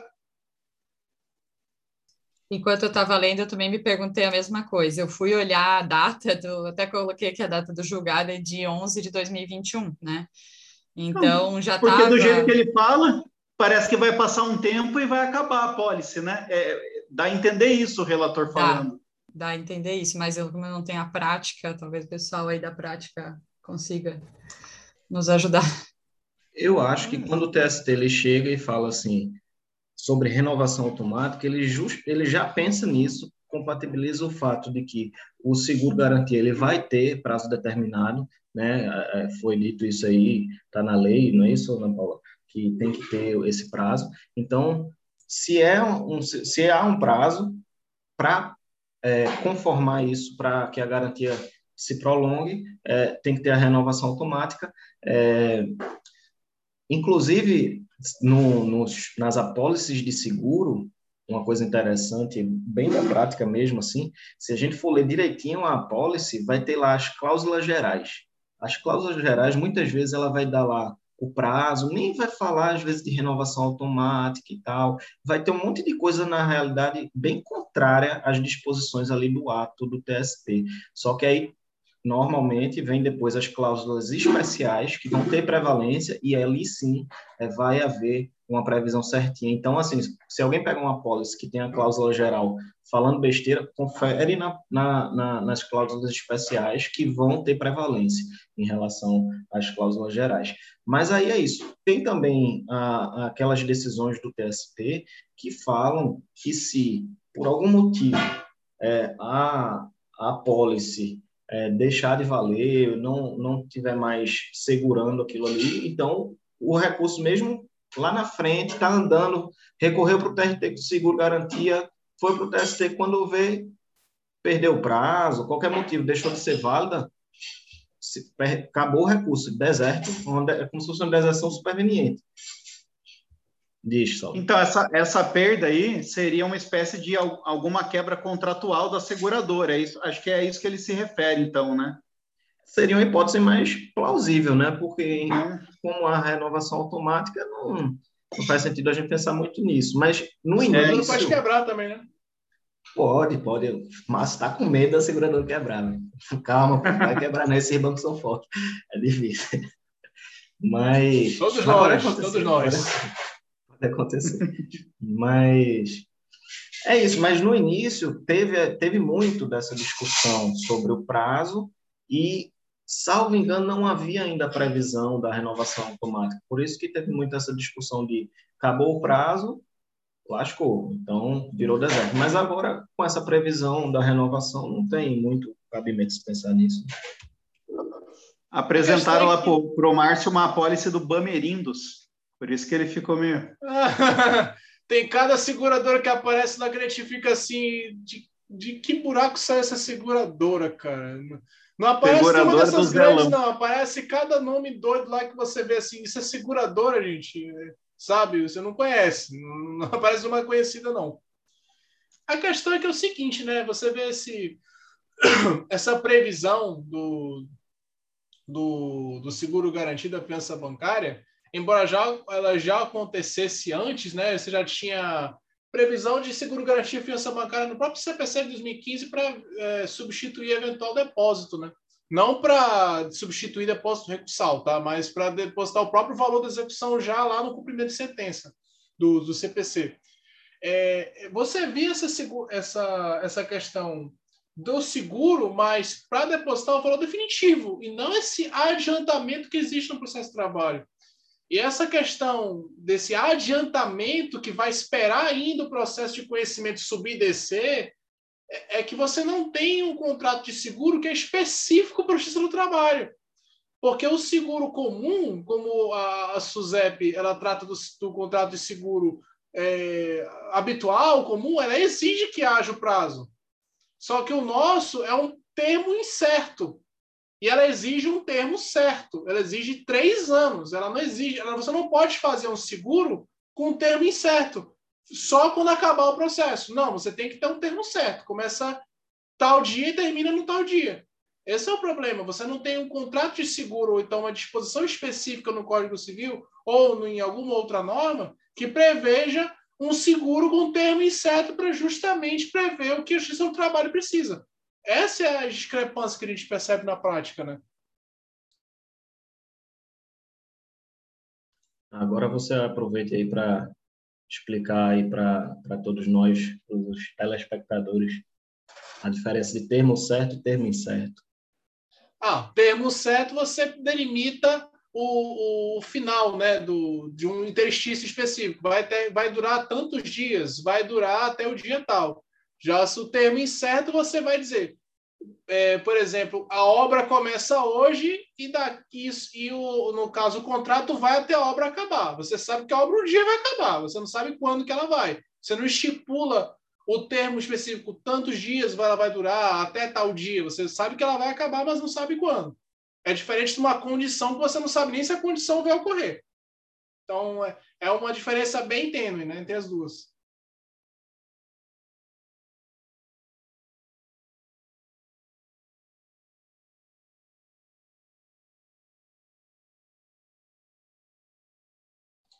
Alguém vai falar mais alguma coisa? Senão eu posso. Ó, eu posso alguém tem que ser o host né, nessa parada, né, meu? Eu tô no celular aqui, no meio do mato. Eu achei que o Saulo já ia dar sequência ali. Na verdade, agora que o Saulo tá aí, eu não sei se ele vai falar também, vai expor as decisões dele depois. Para mim, tanto faz. A minha é jogo rápido também. É, acho que a gente pode dar sequência então com o Márcio, né, que já tá ali no gatilho. Mas aí tu também agora acho que já consegue expor as tuas também depois, né? Beleza. Então tá, pode mandar bala aí, Márcio. Ok, vamos lá.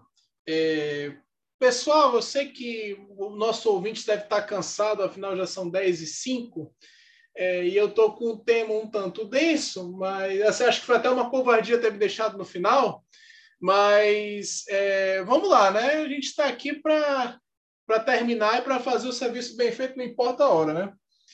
É, minha decisão é o agravo regimental é, em, nos embargos, nos embargos de declaração, no recurso de revista, só para você ver como o negócio demora, né? 199 de, é, 00 dígito 90 2007 517 0012 do informativo 245 para o nosso ouvinte se situar. É, eu falo da impossibilidade dos embargos para contrariedade à súmula OJ por analogia. Eu achei esse julgado muito interessante e peculiar, é, justamente porque você vê como hipótese de incidência dos embargos e do recurso de revista, né, no caso de cabimento, é, a contrariedade à súmula é OJ, mas não a contrariedade à súmula é OJ por analogia. O que, que aconteceu nesse caso? No processo que foi objeto desse, desse agravo regimental nos embargos, discutia o termo inicial dos juros de mora é, para danos materiais. Você lembra que a súmula 439 do TST ela fala de danos morais, ela não fala de danos materiais. E no caso estava discutindo quando que começava é, o termo inicial dos juros de mora, né? dos danos materiais. É, o que, que aconteceu especificamente? O TST, ele habitualmente, ele estende a súmula 23, aliás, a súmula 439, perdão, por analogia para os danos materiais, porque não existe disposição expressa, não existe súmula expressa nos materiais. E no caso, o TST ainda está engessado né, pela reforma trabalhista, que ele não pode alterar as súmulas das OJs. Então, é, o TST ele tem é, estendido a súmula 439 para os danos materiais, para dizer que o, o, o, termo inicial, tanto da, da, dos danos morais quanto dos danos materiais, é o ajuizamento da demanda. Veja, ajuizamento da demanda. Agora, o que, que aconteceu? O TRT, no caso concreto, ele fixou como termo inicial do juros de mora o evento danoso, lá atrás, conforme o artigo 398 do Código Civil. O TRT tinha feito isso. O que, aconteceu? A parte reclamada, insatisfeita, porque, no caso, ele definiu uma, um termo inicial lá atrás, que, no caso, ela vai pagar mais juros de mora, se, se começou a contar do evento danoso até o ajuizamento, ela vai pagar esse textício todinho de juros de mora. Então, ela entrou com recurso de revista dizendo seguinte, é, o juros de mora, ele não tem que ser desde o evento danoso, ele tem que ser desde a fixação, que aí fica melhor para a empresa. Veja bem, o TRT fixou lá atrás, no evento danoso, o TST, como eu disse ainda agora, tem o entendimento de que é desde o ajuizamento, e a empresa está querendo desde a fixação, pelo judiciário, numa sentença, por exemplo. Então, fica, são três entendimentos diferentes. Pronto, mesmo tema. Qual foi a peculiaridade desse julgamento? Que, é, a meu ver, eu nunca tinha percebido, mas que é uma peculiaridade muito boa. O recurso de revista lá atrás, que eu estou falando dos embargos, o recurso de revista lá atrás, ele foi por divergência jurisprudencial. Então a empresa chegou e conseguiu um acordo, um aresto jurisprudencial é, que se amoldasse a tese dela, mas que é, que amoldasse a tese dela, mas que era contra o entendimento do TST. Porque a gente sabe que o revista, por divergência jurisprudencial, ele pretende uniformizar a jurisprudência dos TRTs. E, no caso, a, a empresa ela entrou com revista querendo a, a, consolidação da tese dela, que seria justamente da fixação. E ela conseguiu outro TRT que entendia da mesma forma. Então, o recurso de revista dela foi conhecido, porque ela conseguiu comprovar de divergência jurisprudencial. Mas, no mérito, o revista foi improvido. No caso, ele foi julgado improcedente, o, o pedido recursal, porque o pedido final dela era contrário ao que o TST decidia. Então, o recurso de revista foi conhecido e, no mérito, foi julgado improcedente. E a empresa entrou com embargos, dizendo o seguinte: ora, se o TST tem o entendimento de que deve ser estendido a súmula, deve ser estendida a súmula 439 para os danos materiais, então, no caso, eu posso entrar com embargos para justamente questionar por que, que o TST, é, tá, no caso, o TST estaria violando uma súmula por analogia. A tese da empresa é interessante. Mas o TST, nesse caso, disse: como não há previsão expressa de embargos para súmulas, no caso, para tutelar súmulas por analogia, o TST não admitiu os embargos. A questão é, é, que eu acho interessante é que, no caso, os embargos são para divergências internas, né? É, o embargo, no caso, os embargos e o recurso de revista, as, as hipóteses de cabimento são muito parecidas. A questão é que os embargos é para divergência interna das turmas, ou então para STI1, ou então para um, para súmulas, enfim, para o entendimento, é, é para, no caso, consolidação dos entendimentos internos do TST. Então, nesse caso, é, como a, no caso concreto houve um julgamento totalmente improcedente e, no caso, a empresa entrou com embargos, é, cobrando, no caso, que houve a, a violação da súmula por analogia, e, no caso, não existe essa hipótese de cabimento, o TST entende que, nesse caso, ah, não cabe a, a, o manejo de embargos especificamente para cobrar isso, justamente porque, imagine se no caso é, fosse cobrado, fosse no caso é, hipótese de cabimento de embargos numa súmula por analogia, a quantidade de embargos que iam ser cabíveis em função de julgamento de ia ser astronômica. Então, tem um fundo também de, é, de jurisprudência defensiva nesse julgamento. Né? É, só para a questão de relembrar o nosso ouvinte, é, o recurso de revista por divergência jurisprudencial ele tem requisitos específicos, é, que para mim é um recurso que é o mais complexo de todos, porque você tem que comprovar requisitos subjetivos e requisitos objetivos, especificamente, né? A divergência jurisprudencial ela deve ser abrangente a ponto de todos os uh, fundamentos do acórdão que está sendo atacado sejam abrangidos pelos julgamentos que são colacionados pela parte que ela tem que transcrever, né? no caso, tem que dizer quais são os acordos para fundamentar a divergência. E tem um detalhe específico que pouca gente lembra. É, a abrangência, eu não tenho que chegar e encontrar um julgado que ele sozinho abranja todos os fundamentos. Eu posso, por exemplo, abranger um, são três fundamentos, por exemplo, eu posso abranger dois num julgado e o outro no outro. Eu não tenho que necessariamente ter um acórdão único que abranja todos os fundamentos, senão vai ficar muito difícil, às vezes, para a parte conseguir isso um julgamento exatamente igual com todos os fundamentos. Esse é um detalhe, da na súmula 23. A divergência deve ser atual. Então, no caso, a atualidade que está na súmula é, 333 e no caso da, do, do artigo 896, parágrafo 7 é, ela tem que ser atual, a ponto de não estar o entendimento que está sendo questionado superado pela jurisprudência do TST. E, no caso, tem que ser específico, ou seja, o, no caso, a hipótese do caso concreto, que tá, necessariamente está transcrito no acordo ordinário, ela tem que ser o mesmo caso fático do julgamento que está sendo é, é, é, no, no, próprio processo que está sendo manejado revista.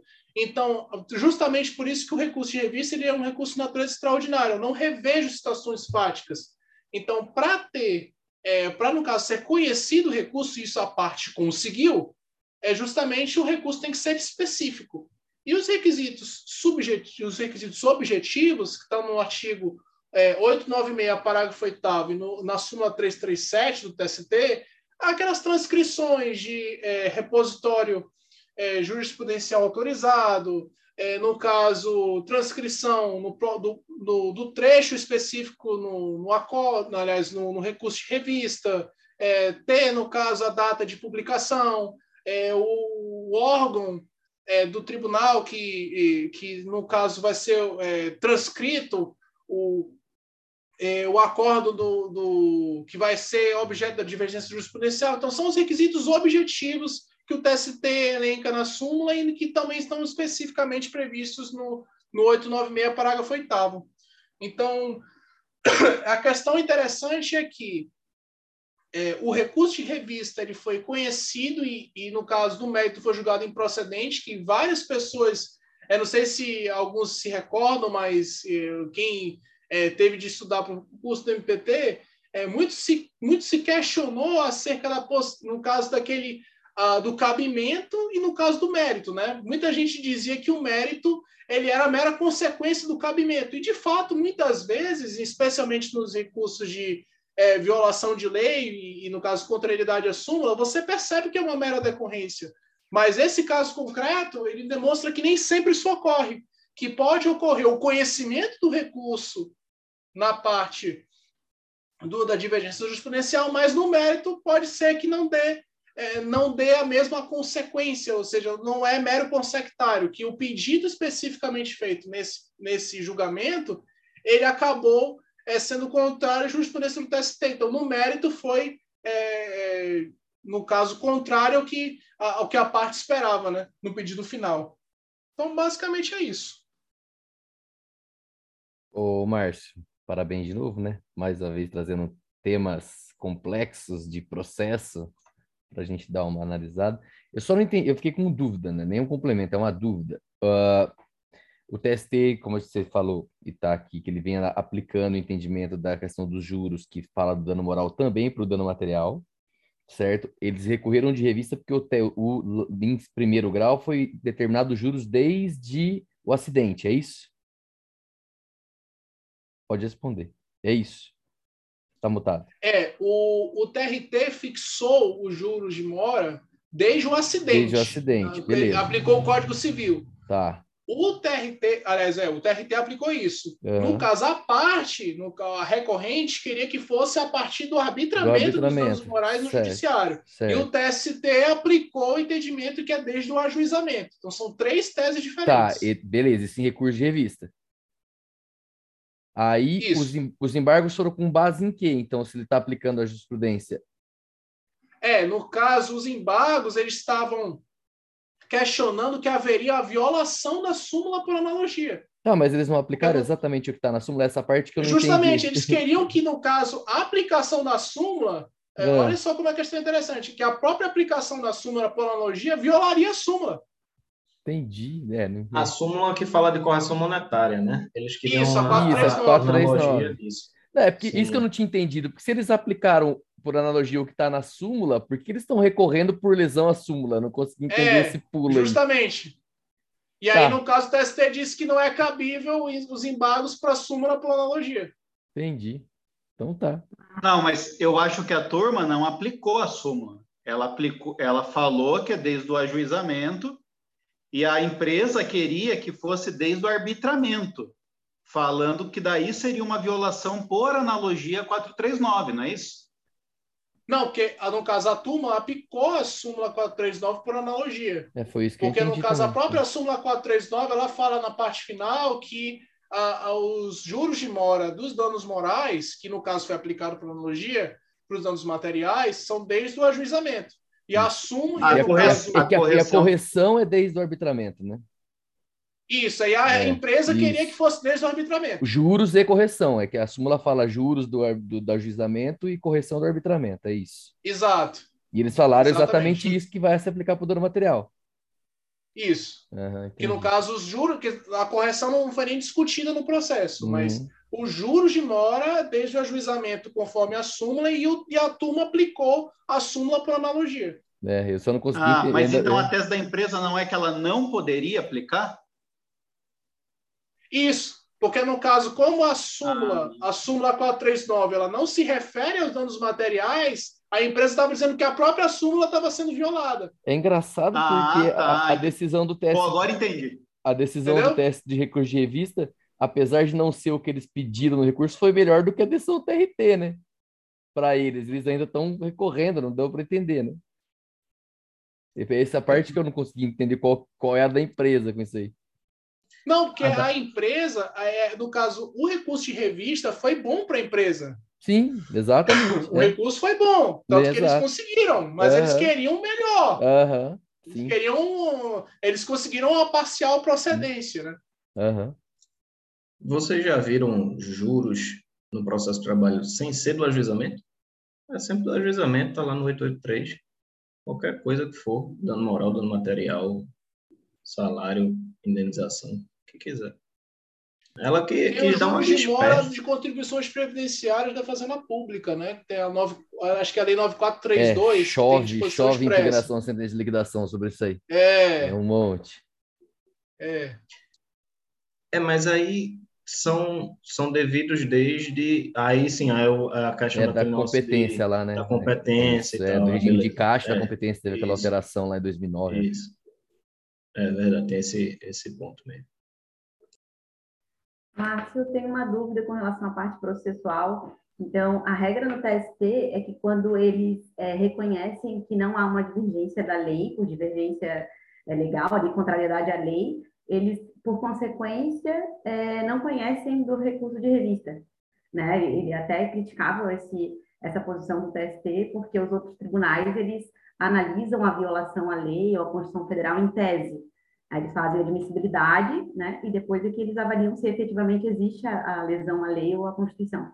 E aí, nesse caso, tu falaste que o TST, ele conheceu do recurso de revista, porque houve divergência jurisprudencial e no mérito deu improcedência, é isso mesmo? Foi, foi exatamente isso.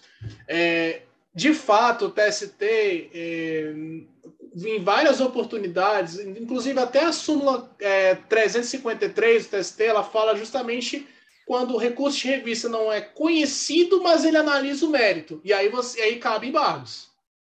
Então, é, muitas vezes o TST ele analisa a questão meritória, mas lá no final ele põe, não conheço. Então, isso daí realmente gera muita discussão doutrinária acerca de esse juízo, ele afinal é de mérito ou ele é de conhecimento? Mas nesse caso, o TST, a meu ver, ele fez corretamente. Ele conheceu o recurso por divergência, mas no mérito julgou improcedente o pedido recursal final.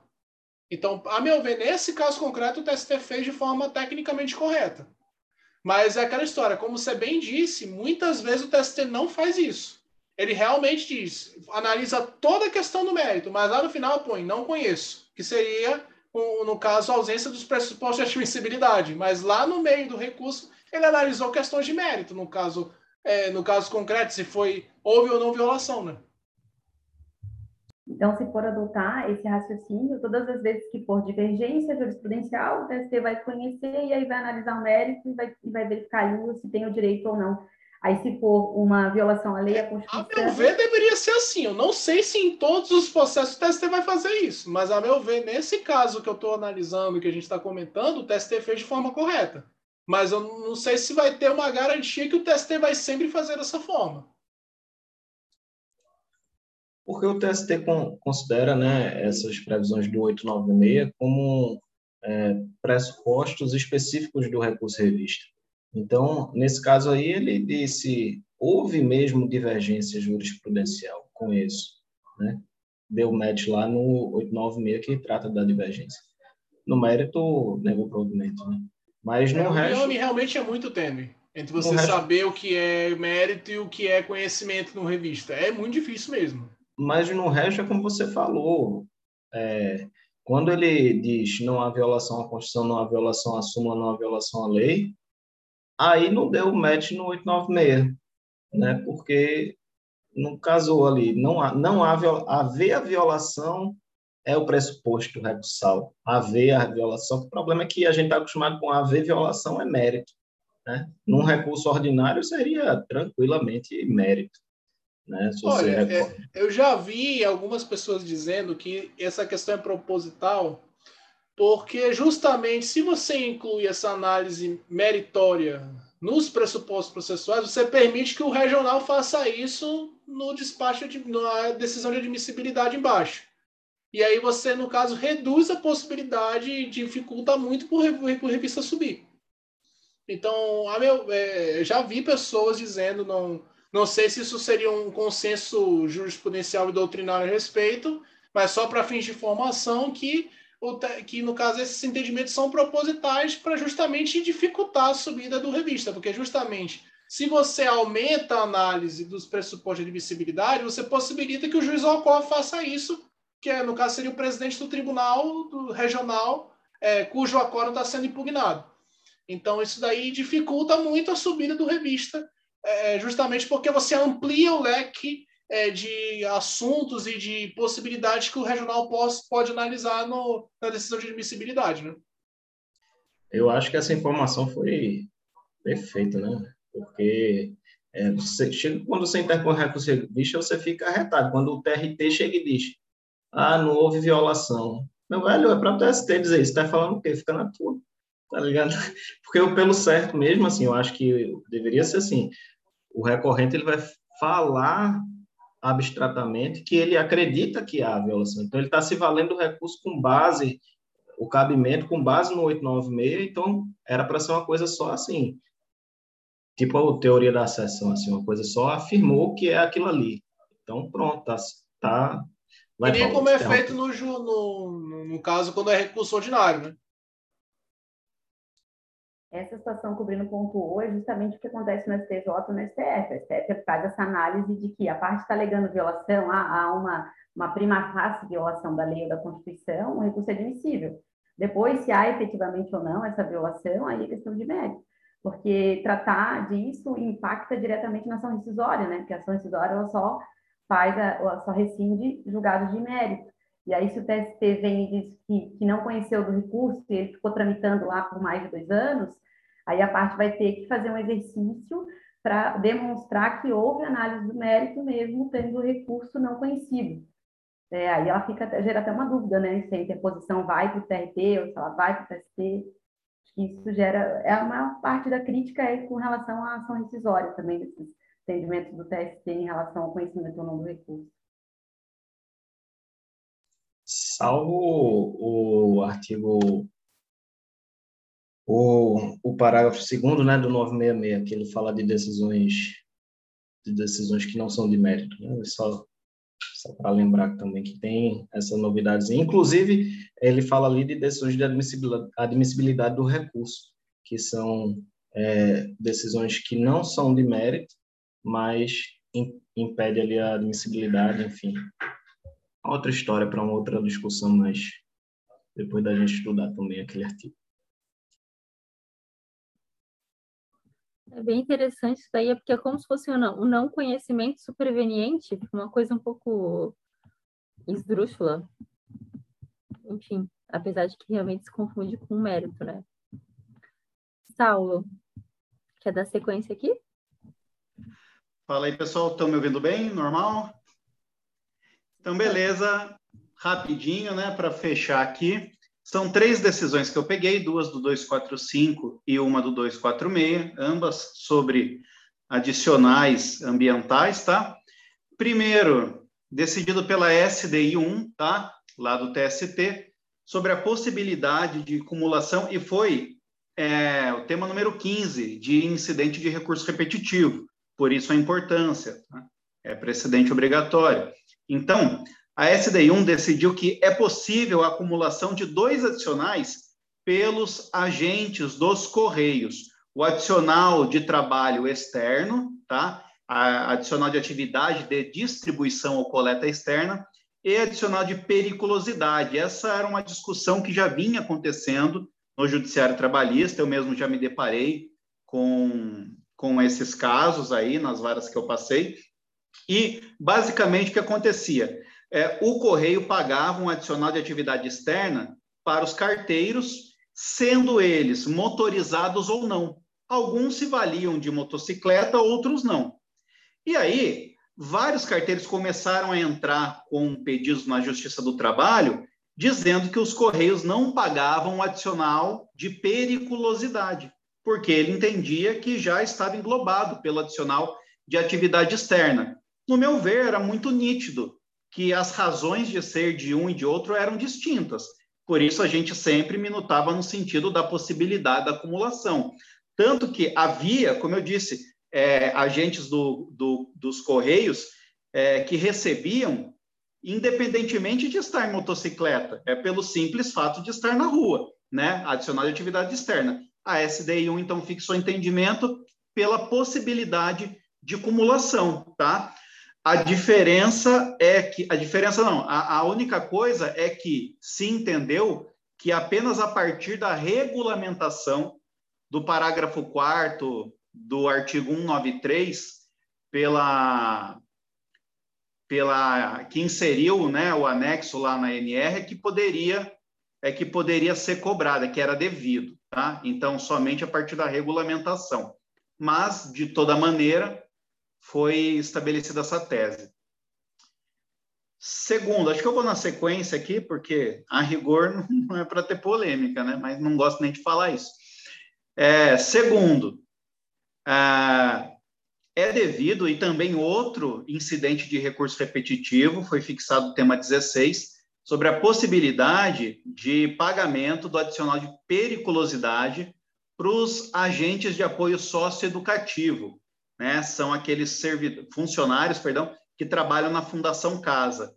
Então, outra matéria que era objeto de muita discussão se esses agentes aí que trabalham né, na Fundação Casa deveriam ganhar o adicional de periculosidade ou não, por estarem permanentemente expostos à violência física tá, no desenvolvimento da função. Então, sim, é, é, é devido adicional de periculosidade para esses agentes, tá? agentes de apoio socioeducativo. Segunda decisão, e a segunda também em sistema de precedente aqui, recurso repetitivo. E, para finalizar, é cabível o pagamento, é devido o pagamento, essa é turmária, tá? Vamos deixar claro aqui, sétima turma, informativo 246, é devido o pagamento de adicional de insalubridade para os agentes comunitários de saúde. Aqui tem uma questãozinha no meio que é, o trabalho desses agentes comunitários de saúde não estava previsto lá no anexo 14 da NR15. E por isso, num primeiro momento, é, o próprio TST decidiu que, pela SDI1, que eles não deveriam receber adicional de insalubridade, porque a atividade deles não se equipararia a, não se equiparariam às atividades desenvolvidas no âmbito hospitalar e por aí vai, né? Só que, depois dessa decisão da SDI1, depois dessa decisão, a Lei 13.342 é, de 2016 acrescentou o artigo 9A, o parágrafo 3 no artigo 9A da Lei 11.350, estabelecendo que o exercício do trabalho pelos agentes comunitários de saúde é, é, atrairia, sim, o pagamento do adicional de insalubridade. Então, veio uma mudança tá, legislativa posterior à decisão da SDI1. E aí você pode chamar isso daí ou de overruling, ou você pode chamar de mera revogação. né? Que houve a revogação pela própria lei desse precedente aí. É, agora, o que mais me chamou a atenção, porque não é uma lei que acho que vocês também saibam, decoram estudem muito, né? Essa lei dos agentes comunitários, é, ela diz que cabe o pagamento de adicional de insalubridade calculado sobre o vencimento ou sobre o salário base. É um bom detalhe, né? Não é sobre o salário mínimo, é sobre o vencimento ou sobre o salário base. Né? Então, por conta dessa mudança legislativa superveniente, ficou superada a decisão anterior da SDI1. E é isso, três decisões sobre adicionais ambientais que eu acho que pode ser cobrada, mas ao meu ver não são polêmicas, né? É isso.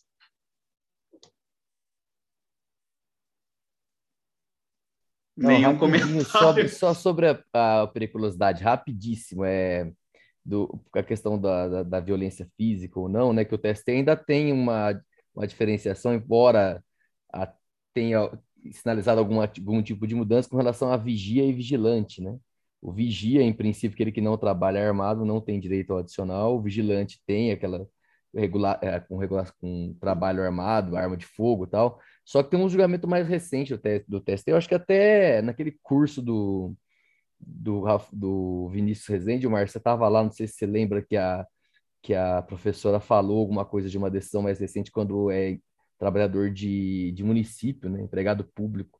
Parece que tem, tem uma decisão mais recente, TST, alterando alguma coisinha aí com relação a essa situação, mas a regra, por enquanto, é que tem essa diferença do vigia, aquele que não trabalha armado, faz apenas a, a, a segurança do local ali sem, sem contato, sem, o dever de impedir eventual é, é, perigo, ele não recebe o adicional de periculosidade, ainda está patente. Já vejo aqui, tem, tem uma mudança mesmo, é recente. É. É de dezembro esse julgamento, já vejo aqui. Isso. Agora, esse caso que Saulo leu, não foi de vigilante, não, né, Saulo? Foi. Não, não. É, de, é de Isso é o, é o Gustavo né? que está achando que está tá cedo ainda e está alongando. Não, calma, a gente quer debater seus julgados. Conteúdo, conteúdo, gente. O pessoal tá ávido por conhecimento. O pessoal tá na academia lá, quatro horas de esteira, já quase morreu uma hora dessa. Viu? É, não, esse daqui, o de periculosidade tem o primeiro dos Correios, mas o que, que fala da acumulação, e o segundo é do agente de apoio socioeducativo.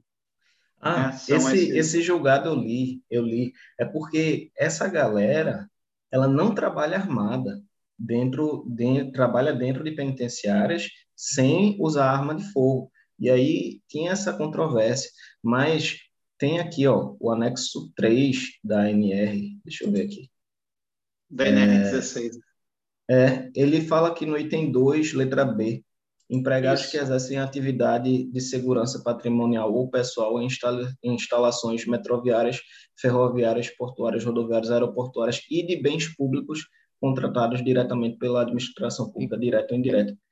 É justamente aí isso eu... aí que, tava, que deu a diferença lá que eu estava falando, justamente com relação a isso aí mesmo. É, Pronto, o julgamento, aí. gente, foi ah. é, na notícia dia 9 de dezembro de 2021, tá? Vigia municipal que não utiliza arma em serviço receberá adicional de periculosidade. Se você botar essa, essa última frase que eu falei no Google, você vai encontrar que é o título da notícia.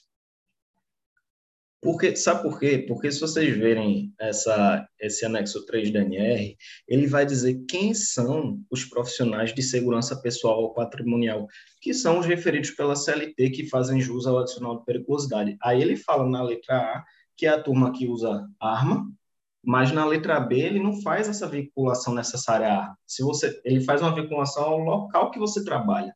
Se você trabalhar é, dentro de um local que é um bem público, que é da administração pública, é, é justamente e, isso, é justamente isso. É a, essa é a diferença. É o local onde ele trabalha. Se ele tiver vinculado à administração pública, pregado público, mesmo que seja vigia, ele vai ter direito.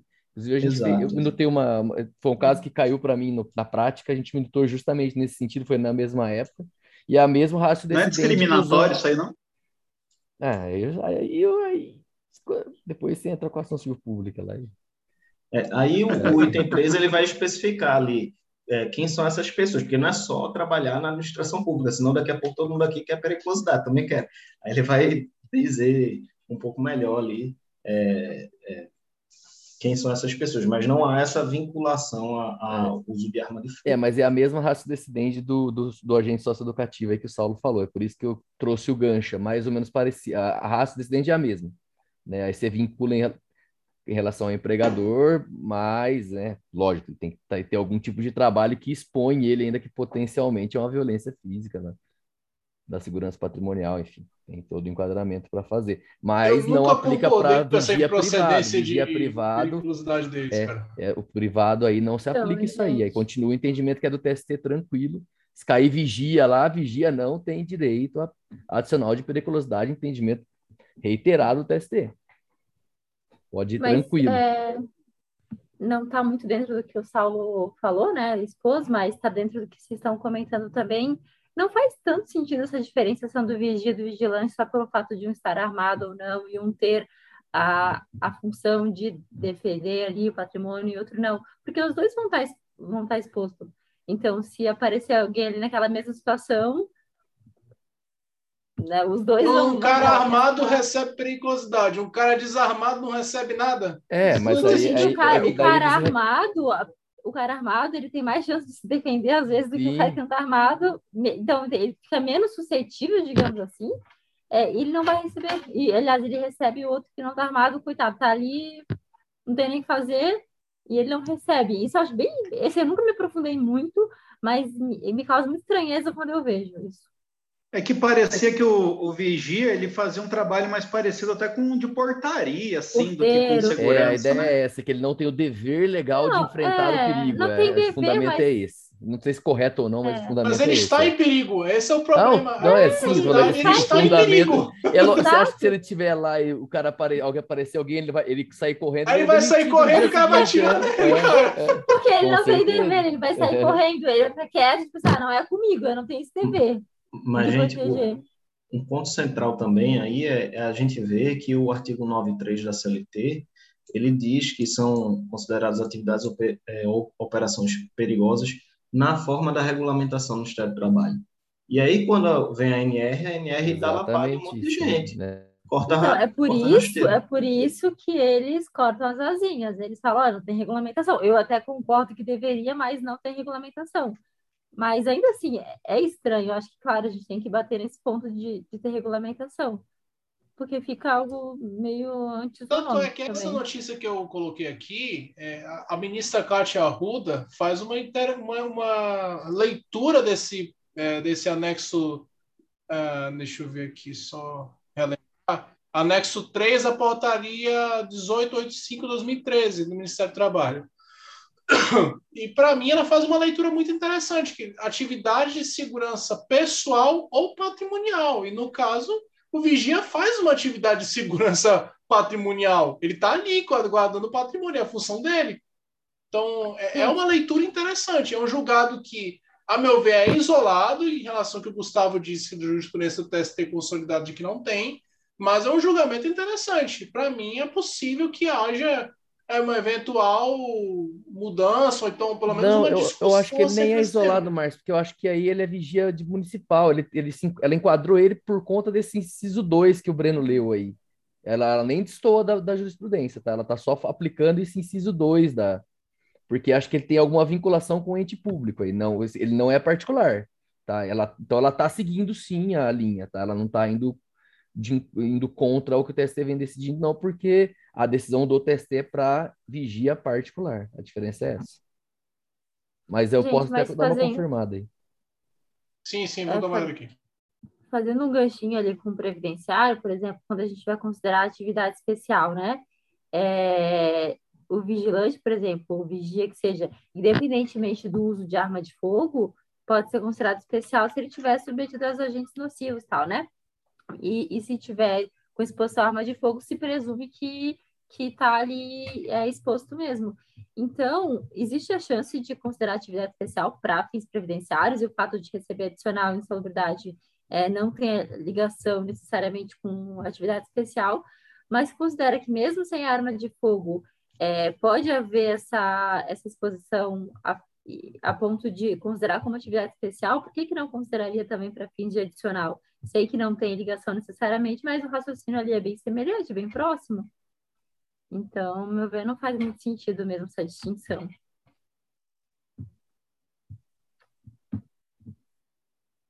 Enfim, alguém tem mais algum comentário a fazer? É, tá todo mundo dando uma lidinha nas coisas aí, acho que para acrescentar, né? Da minha parte, não. Aqui no chat.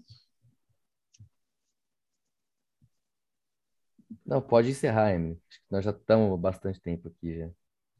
É, na verdade, tu que é o host, né, Tia, né, Gustavo? Acho que tu que encerra, né? Ah, é, então Gustavão, tá bom, gente. Agradecemos. Oh, que, que honra, não? Olha, que é. honra. Pois é, Alguém é, quer falar alguma coisa a mais, gente? Manda um abraço pro, manda um abraço pro, pro... tio Pro tio de quê? Pro tio do, tio do pavê. pavê. Um abraço que ficou é. com a gente até essa hora. Quem é Bom, essa pessoa, se existir, se isso é, for Se você for de verdade, se parabéns. Manifeste, se manifeste, a gente quer saber quem é. A gente queria agradecer. É Messias, tiozão é o, do pavê. É o mistério do podcast muito agora. Bom, muito Não, exatamente. Criamos um... Quem é você? Identifique-se. É... É, mas então a gente queria também agradecer a presença do João aqui com a gente hoje. Aguentou até o fim, né? Maratona, viu que o tem que ter resistência para aguentar, né? Bem-vindo, João. Acho que foi um dos mais longos, viu? Acho que é, se quiser falar alguma coisinha no final. Não, só só agradecer aí, gostei bastante e sempre se, se puder participar mais, tô, tô ansioso. Ah, que bom. gostei, gostei bastante da exposição de todo mundo aí. É, dá para ver que vocês têm muito conteúdo, muito conteúdo mesmo, e eu fico boquiaberto, inclusive. É, para quem quiser Parabéns. acompanhar, o João está no Instagram, ele é. Ele tem aqui a atuação voltada para concursos, eu acabei de ver aqui, muito bom. É, então, boa noite para todo mundo é, e até a próxima.